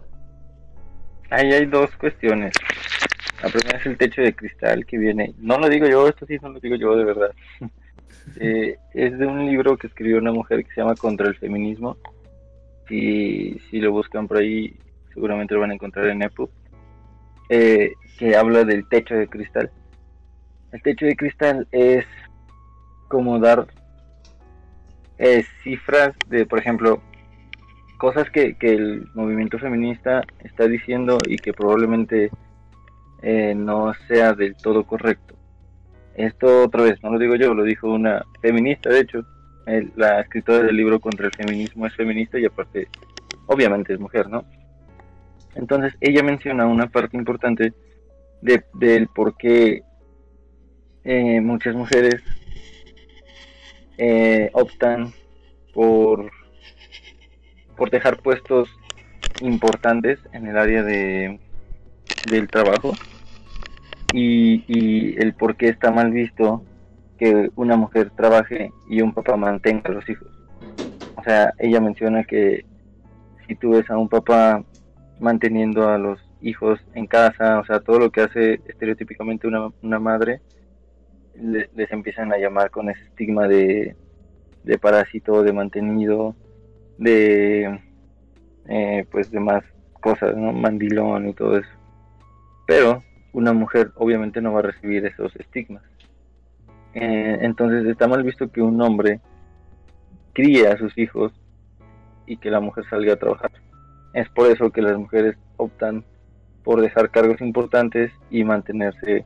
Pues también es que es, es, es el concepto tal vez un poco erróneo del instinto maternal, de las mamás de decir, pues son mis hijos. Y eso es filogénesis otra vez, homínida, porque desde los primeros homínidos, eh, es más creo que desde que éramos primates, las mujeres siempre han, o las partes eh, femeninas siempre han criado a los hijos, siempre han estado como ellos en las cuevas o en donde sea que hayan vivido y los machos salían a cazar mamuts. Entonces es lo mismo, es algo que, que llevamos demasiado arraigado como para quitarnos de un día a otro. Entonces esas dos cuestiones no ayudan mucho a la evolución que tenemos o que están haciendo los progresistas de decir, bueno, que cada quien elija lo que lo que quiera, cada quien sea lo que quiera y no va a haber estigmas que lo mantengan en ese estereotipo. Entonces, así como nos quitamos estigmas a las, a las madres, también podríamos quitarle esos estigmas de a los padres de, ah, es que es un mantenido, mira, su esposa sale a trabajar y él se queda nada más en casa. Entonces, es un poco de ambas cosas. Pero sí, todo eso está en el libro de que se llama Contra el feminismo, es muy bueno. Si quieres tener una una perspectiva un poco más amplia de, todo el aspecto feminista. Está muy, muy chido. Y ya, Este, yo pienso, obviamente, no voy a, invalidar nada de lo que escribió en ese libro. Yo, obviamente no, este, yo pienso que en, todo lo que acabas de decir, en esos dos puntos, simplemente es el patriarcado. O sea, el hecho de que así de fácil, ¿no? Los roles de género, ¿quién los ha impuesto? Pues la sociedad patriarcal, ¿no? O sea, patriarcado. Que a un hombre todavía se le critique el criar a sus hijos, pues es también el patriarcado. El hecho de que el patriarcado eh, sea un sistema que oprime a las mujeres no quiere decir que también afecte a los hombres. Obviamente los afecta, pero en diferentes eh, situaciones o diferentes este, sí, diferentes situaciones en cierto punto. Y yo siento que es eso, ¿no? O sea, esa parte de que tú dijiste de los estigmas, obviamente todo eso es machismo y misoginia y, por eso el patriarcado. Y la otra parte de que la mujer desde hace muchísimos años, desde la prehistoria, si lo quieres poner así, es la, es la persona que se queda como a cuidar a los hijos. Ah, no estoy tan de acuerdo en eso porque ¿quién hizo la historia? ¿Quién hizo la prehistoria? ¿Quién escribió la prehistoria? Yo siento que en la historia y en la pues, prehistoria, o sea, la prehistoria obviamente no tiene escritura, lo que quiero decir es quién descubrió todo eso, quién eh, puso en los libros que hay actualmente en los textos esas cosas. Yo, en mi parecer, siento que hay un 50% de la historia que no sabemos y es la otra parte de la población. Más, más, de hecho más. O sea, lo que me refiero a lo que ya está escrito y lo que está en documentos. Porque hasta en cierto punto, pues, real.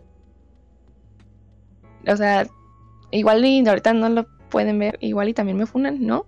Pero yo sí creo que muchas cosas de las mujeres que no sabemos de hace años, o sea, hablando de cuando apenas estaba empezando la agricultura, cuando apenas éramos nómadas, los humanos, nada más. No hay una parte escrita o mucha más parte, ¿no? Pero también está, es más, no me voy a ir tan lejos. Este, en la revolución no hay escritos, no hay tantos escritos de lo que pasaron en los momentos de las mujeres, en lo que pasaron con todos los hombres y ya. Nada más. Era eso. yo no, no sé cómo. Eh, ¿Cómo que.? ay, no puedo. No te, no te trabes. es que, o sea. a ver, vamos a leer los comentarios porque. Para ir aclarando mis ideas de, de esa bomba que lanzó Denise, que Bomba. conflicto. Ah, estereotípicamente. Yo lo leo para que empieces a pensar. Mira, espera. No, sí, sí me, sí me relaja leer. Bueno, va, dale. A ver, esta Sandra dice, estereotípicamente la paternidad está pensada como engendrar y mantener. Lo demás se dice, le corresponde a la mujer educar un buen hijo. Exacto. Estoy de acuerdo pues con que los hombres son los primeros en criticar a otros hombres que se interesan por criar a sus hijos y no cumplir con el rol que les dio la sociedad. También estoy de acuerdo en eso. Mm, ujú. De hecho, mira, de hecho, inclusive creo que es de los dos bandos, porque inclusive me ha tocado ver que todavía muchas mujeres dicen, no, no hagas eso, eso, eso le corresponde a, a tu, a tu mujer, a tu esposa. sí, claro, pues ya vivimos en Creo una que- sociedad. Creo que es de los dos lados, ¿no? O sea, siento que sí es, es más notorio que, que, que se entre los hombres, porque pues, la mayoría de nosotros tendemos a ser muy, muy carrillentos entre, entre nosotros mismos. Pero siento que también de una manera hasta un poquito más pasiva, eh, también in- influye el, el lado eh, femenino en el que atribuyen este esos roles de, de manera este estereotípica. No digo que, que todos, o sea, general, porque también hay hombres que, que dicen, ah, sí, no está mal hacerlo, de hecho, qué chido, te, te lo celebro. Pero sí, este siento que es de, de ambos lados. Aplausos, Denise. Pues sí, ¿no? O sea, al Denise. final, al final, pues obviamente el machismo y está entre todos, o sea, hasta en las feministas, pues. Por eso nos vamos cuestionando, nada más. Esa es el, la una gran diferencia.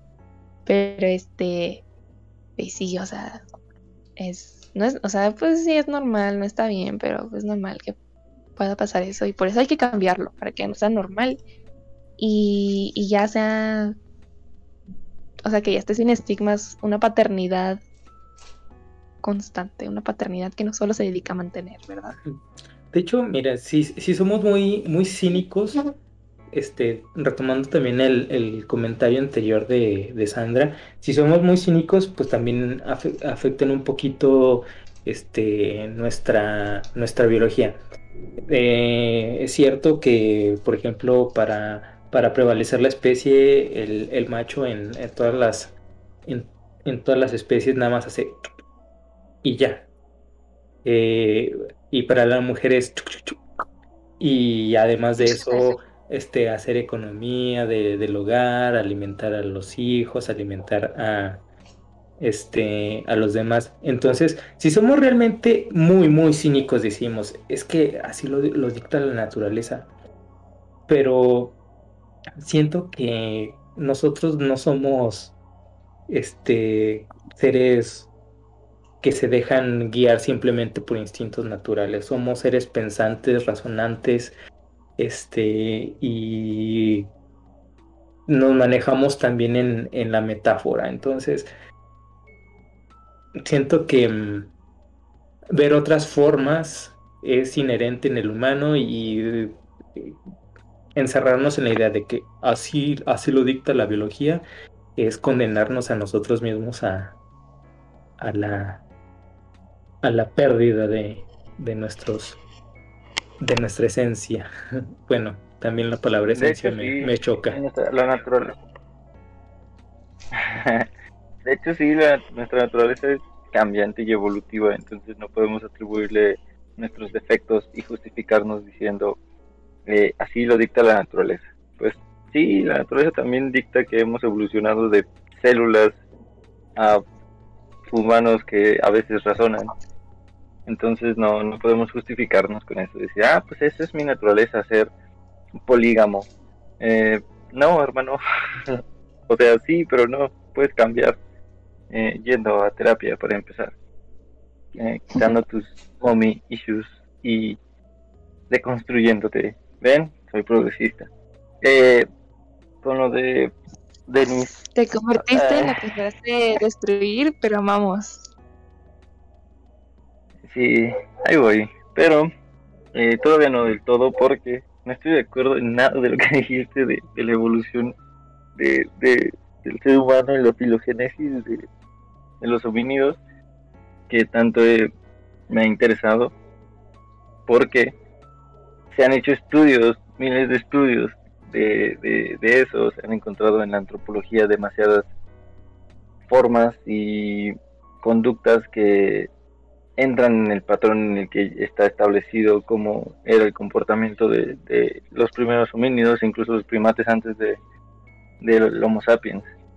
Entonces, eso de decir eh, no era así y es culpa del, del patriarcado es como muy fuerte, porque sí hay estudios y estos estudios se basan en el comportamiento de nuestros queridísimos parientes, los primates.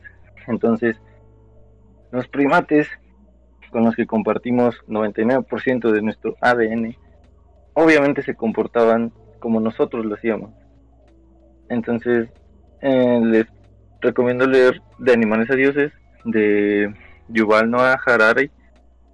Es una breve historia de la humanidad y cómo se fue cómo fue evolucionando tanto físicamente como mentalmente el ser humano y su comportamiento.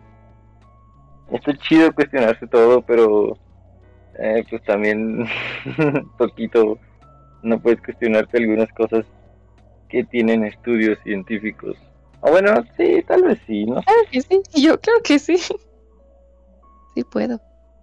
Pero puedo no un estudio científico hecho por un hombre blanco heterosexual cis, ¿no? O sea, eso ¿Cómo sabes que lo hizo un hombre blanco heterosexual? es un ejemplo, no estoy diciendo que es ese estudio que lo estás haciendo, sino es un ejemplo realmente, o sea, puedo decir, por ejemplo, si es un estudio social, puedes decir, güey, ¿quién lo escribió? Es decir, no, pues es un hombre blanco, privilegiado, económicamente heterosexual, cis. Verga, ¿de dónde viene, no? O sea, de qué vivencias viene. Ya. Pero, a ver, o sea, si un, si un hombre blanco heterosexual privilegiado que vive en Polanco tiene una casa en Interlomas y viaja a Acapulco cada que quiere, dice 2 más 2 es 4, tú no lo vas a creer porque tienes un sesgo contra ese hombre privilegiado que vive en Polanco y tiene una casa en Interlomas y va a Acapulco cada que quiere. No, pues a ver, son dos más, más dos. Obviamente es igual a cuatro, ¿no? Eso no se puede cuestionar porque ya son cosas que ya sabemos, ¿no? Y lo sabemos desde que tenemos cada quien cuatro años, güey. O sea, no tampoco pongas ejemplos tan burdos. Estoy hablando, yo dije, por ejemplo, de un estudio social. No estoy diciendo algo que ya sepa de cotidianidad. Campanitas, campanitas, no se peleen. Bueno, pero eso no tiene nada que ver con lo que estamos hablando. Con lo que Está nos- bien, ya, está bien. con el tema de hoy. Te van a funar, par de. Entonces ya se veía, se veía venir este gran debate, ya lo habíamos platicado, Denis y yo. Sí. En algún momento íbamos a, a debatir, entonces no se preocupe, Ya, vamos a seguir siendo hecho- amiguitos. De hecho, ya nos habíamos tardado, ¿no? Sí, sí. Sí, ya, ya había pasado muchos podcasts donde estábamos muy de acuerdo, entonces faltaba ponerle sazón. Pero sí, está, está bien. Sigamos con el Pues- tema. Todo está bien mientras, este, mientras lo, lo tomemos como dialéctica y no como un debate a muerte. Sí, exactamente. Es que ese es el punto, como... Es que Denise y yo tenemos como los mismos... ¿Cómo habíamos dicho? O sea, tenemos lo- el mismo fin, pero con diferentes medios. Entonces siempre estamos chocando, pero al final es como, oye, pero... Entonces al, al final los dos queremos lo mismo, ¿no? Entonces, eh, esos choques están interesantes porque funcionan como dialéctica, como dice este Frank. Pero, en fin, eh, no sé si, si queda algo en el, en el temario que, que no hayamos tocado o quieran decir algo más. No sé, Sluggish estuvo muy callado todo este tiempo. Sí, fue lo que iba a decir. Sí, mm, no, es que los estaba escuchando en esta segunda parte de, de podcast. Este, pues creo que ya, creo que hay que pasar a las conclusiones y recomendaciones. Ok, ¿Y Conclusiones. ¿Quién, quién empieza? vas, Frank. Eh. Ya que estás empezando. Ok, yo, yo. yo comienzo con las ¿Para conclusiones. qué hablas? Dice. No, está bien, está bien. O sea, de eso se trata, ¿no? Un podcast es para hablar, no para quedarse callados y nada más escuchar. Y, y, e indirecto para el Robin. Miguel, ¿qué tranza ahí? Primera vez que me pongo a escuchar. Diles que vas a hacer lo mismo que en el del arte. Ah, no. Sí. Este, no, no, no, por favor. ok, bueno, mis conclusiones es este. em, en cuanto a la a la decisión de tener o no hijos, creo que es un asunto. No creo que sea 100% personal, porque también hay que considerar este la tu pareja bueno, en, dado caso de que decidas hacerlo en, formación de pareja, ya si tú decidas hacerlo este, de manera individual y crear tú solo a, tu hijo y, a- y ser la de, de mamabuchona a todo terreno, no me funen por este comentario, perdón. Este, pues ya, ya ya será una, una decisión personal. Pero creo que sí, este, no debemos de, de juzgar a las nuevas generaciones, debemos de entender que, que vivimos en un marco histórico totalmente diferente al que lo hicieron las generaciones anteriores, nuestra propia generación. Por ejemplo, este, debemos de considerar que, por ejemplo, los, los boomers, los, los baby boomers, este, tuvieron un, un mayor eh, explosión demográfica porque ellos precisamente venían de, de situaciones en, en las que sus generaciones anteriores habían este, aquecido durante periodos de guerra. Nosotros podemos decir que vivimos en, en un periodo de paz, eh, entre comillas. Entonces, este, nuestra situación, nuestra situación, nuestra situación este, generacional, cultural, este, es totalmente diferente. Entonces, no podemos ju- juzgarlos con, con, con, la misma vara, no podemos medirnos con la misma vara de, de antes.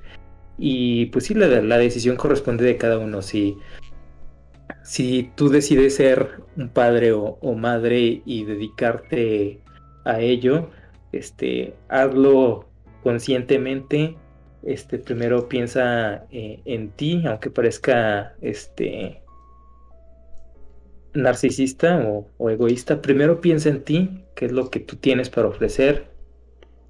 Y ya, este, es todo. Este, si van a tener hijos, edúquenlos bien. Y si no, pues ya existen métodos anticonceptivos para todos. ¿A qué te refieres con si no, edúquenlos bien? Edúquenlos bien, o sea, ay, Con creo amor. que me, creo que ya me metí en, en camisa de once varas. Sí, Este- ¿a qué- sí. Sí, porque es, el, el es- tema de la educación ya es. Se merece otros tres podcasts. Tres podcasts. Este. Más bien. Lo puedo resumir así y siendo muy, muy, muy cínico. Resumirlo en eh, hacer humanos de provecho a la sociedad que contribuyan al mejoramiento continuo. Así, este, lo estoy simplificando muchísimo y de una manera también muy sesgada.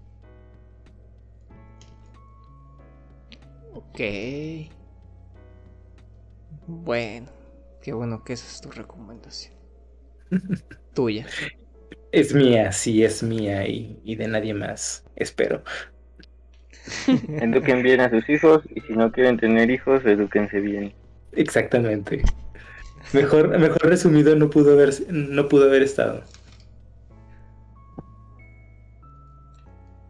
Más Bueno, entonces, este, mi conclusión sería que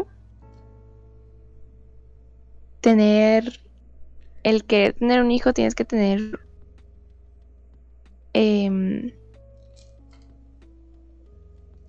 el querer tener un hijo es un privilegio, la verdad. O sea, tener un hijo en forma, ¿no? En donde sabes que aunque tú le vayas a dar todo, pues, o sea, todo lo que tú puedas va, va a vivir bien, va a tener, pues, las comodidades que necesita un infante. Y que es bien importante, como dijo también Frank, voltearse a ver a sí mismo, ¿no? Y ver que tanto puedes ayudar a tu hijo a desarrollarse, ¿no? Obviamente. O sea, me refiero a cómo estás actualmente si quieres tener un hijo. Si tu pareja también, tú, tu pareja quieren tener un hijo, que siento que cualidades o habilidades tienen para que su hijo se pueda desarrollar de la mejor forma que pueda, ¿no? Que es lo que siempre creo que los padres quieren, que sus hijos vivan bien y felices. Entonces, pues ahí está eso. Y ya, nada más, este, obviamente respeten a los que no quieren tener hijos y a los que quieren tener hijos. Y ya vivamos lo más feliz que podamos. Me ganó mi recomendación. Digo mi conclusión. Ah, Miguel, en lo que se me ocurre otra. Em, pues, mi conclusión saliendo de este podcast, la verdad es que no había puesto mucha atención en este tema. Pero ahora ya después, ya después de hablarlo, o sea, antes de, hoy pues, pero ya después de hablarlo, em, creo que ahora pago por ver. Me refiero a ahora quiero ver cómo se desarrollan en los siguientes años eh, este tema con, la generación que hablamos ahorita, ¿no? Con la generación Sí. Pago por ver y pues sí, me, interesa ver cómo se desarrolla en 10, 20 años. Eh, digo, para ir cambiando también mi modo de pensar sobre el tema, etcétera, etcétera porque... Y, para ver si se repiten los patrones de... Para ver si es algo generacional o es algo que, que sí les pasa a todos. ¿Algo emergente? ¿Cómo? ¿Algo emergente? Ajá. Que yo creo que ya lleva desde hace tiempo a la baja porque pues por algo se hizo como este cambio de, ley de, las pensiones y todo eso. Yo creo que vieron que, ya no había tanta natalidad como antes. Por eso como que la, bajaron.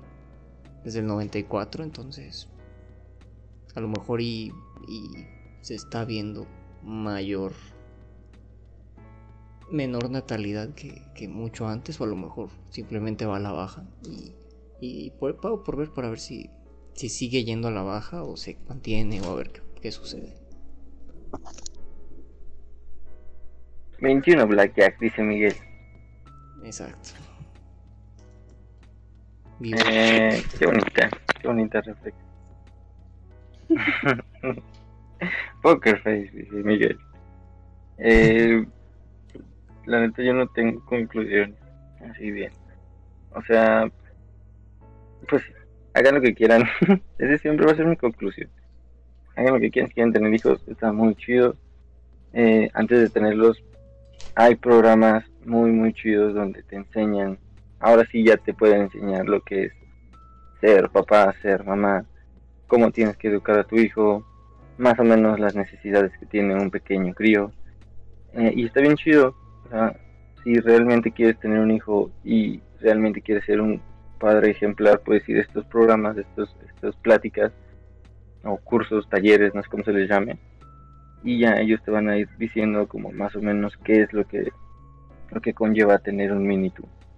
Y si no quieres tener hijos, pues viaja mucho o no sé, compra un PlayStation 5 y me invitas a jugar.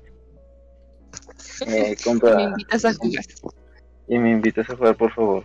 Y este y ya, eh, si, igual si tienes hijos, por favor no los lleves a, al cine en películas para adultos. Estoy de acuerdo que los lleves en películas para superhéroes porque esas, ese es el target. Pero por favor ya películas para adultos no. En fin, esa es mi, mi, mi conclusión. Muy bien, muy responsable. Dicen aquí en los comentarios, amo a Denise, no, no te conozco, pero ya te amo. Yay. ¿Cuánta emoción, Denise, en, tu, en tus fans? No, pues es. a ver, espérate, ¿sí? Y decir un abrazo a Ale que sí vi su comentario y ahorita lo iba a decir. Muchas gracias, Ale. Te este, Eh, Denise Eh, ya por tiene. compromiso. Denise tiene este más eh, fanbase que, que todos nosotros juntos. Sí, Muéranse de envidia. No. yo sí, mi amor. Bueno, Ah, este, ¿ves? Eh, ya, ya no me va a morir. Brenda ahí está. Y puso yo sí, amigo. Ya, te quiero mucho, Brenda. Por favor, no te vayas de aquí. y, em, y pues ya, em, recomendaciones, recomendaciones. la otra parte, recomendaciones. Más den. Mm, eh, vas Sluggish. Hola. Ah, Les recomiendo que no tengan hijos, dice Denis. Recom- sí, recomendaciones sobre este tema. Em, pues Sí está complicado, ¿eh? Pero yo ya tengo está algo complicado. Eh, voy a decir la película de Child of Men de, de Alfonso Mm. Cuarón. La ganaste, perro desgraciado. Ajá. Eh, Child of Men, niños, niños del hombre de Alfonso Los hijos Cuarón. del hombre. en donde habla como de este mundo, en donde eh, al parecer la gente tiene como un tipo de virus, o así que en las que no puede tener hijos y, y nace un niño y tienen que protegerlo porque porque pues tienen que verla y, y ya Eh, les recomiendo eso, como que trato de eso, ¿no? Como que trato de que bajas tasas de natalidad, un futuro así todo feo, etcétera, etcétera. Eh, ¿A qué nos recordará, no? ¿Quién sabe? Y por el momento eso, si me ocurre otra, ahorita la digo.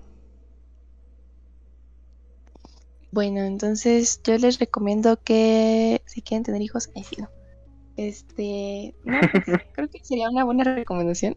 La crianza respetuosa. Nanas, échele un vistazo. Porque creo que también hay, justamente en... Hay algunas maestras que también ya lo están implementando, o sea, no como crianza respetuosa, sino como, creo que enseñanza respetuosa, la verdad no sé, no estoy tan informada. Pero está bonito y está interesante. Está como, pues sí, la verdad es que está muy bonito, está muy cute. Y, y ya, Ya. Y tú, este. Tarde. Yo. recomiendo tu libro o tu... Bien ¿Tu enojada. No. Luna de Plutón. Les recomiendo. les recomiendo los cigarrillos Polmal sabor pepino. Y. eh, Cala. y sobre. Es un, es un- es un mal chiste, no, no se rían de ese chiste. Eh, no, les recomiendo dos. Una película que se llama Slam, que no, no es de arte ni nada. Flan. Ojo, no, no, Slam. Es, es de un. Es de, y es de Italia, pero no es de arte. Es de un vato que tiene un hijo a los 16 años. Su mamá lo tuvo él a los 16 años. Y su abuelita tuvo a su mamá a los 16 años. Entonces, la película se centra en que este vato quiere. Pues tiene 16 años. Su ambición es ser como Tony Hawk. Entonces, este vato no quiere. Como eh, ¿cómo se dice? Pues sí, como la paternidad, pues. Pero cuando se duerme, viaja en el tiempo hacia su futuro y, y, cuan- y cuando despierta, pues ya está con su hijo, con su familia y él no entiende qué está pasando. Entonces está muy chido, véanlo, es, es muy relax. No, no tiene nada de complicado ni es de arte, pero es muy, es muy cool.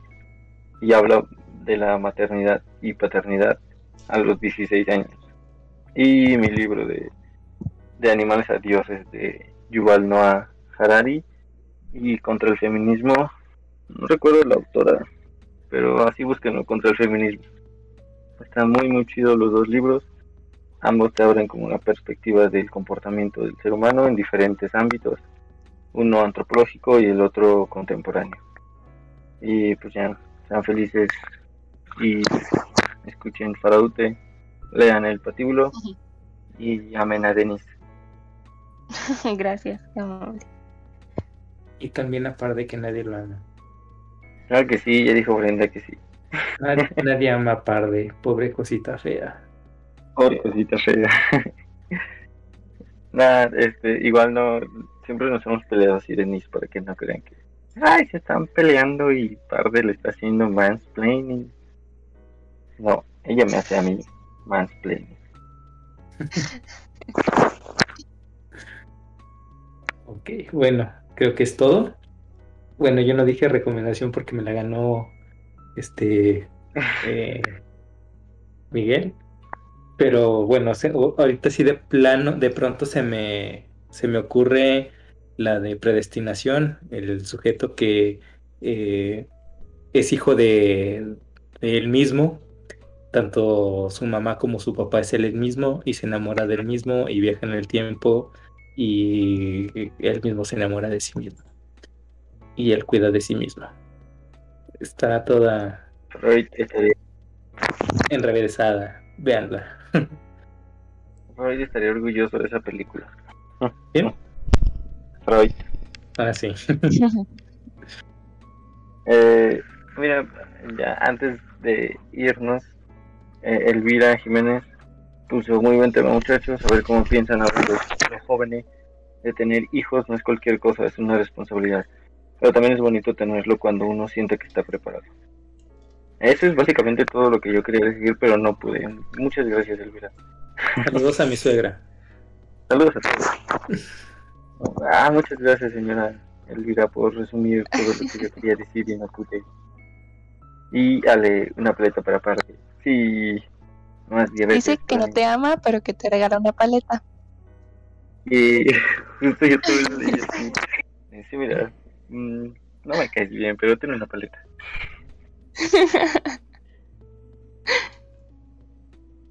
Bueno, en fin, Pero creo que ya, ya es todo. Nos vemos, nos vemos en dos semanas. Nos Claro escuchamos por aquí. sí, Y en pues, el mismo canal de siempre, a la misma hora. Ahí sí. en el mismo Enrique Segovia. aquí andamos. Y saludos, un fuerte abrazo y, y donenos dinero. Este, dejaremos el Patreon ahí para que nos, para que nos, nos den dinero. Y, y, y- y denos dinero. Y denos dinero y adiós. Pero denos dinero.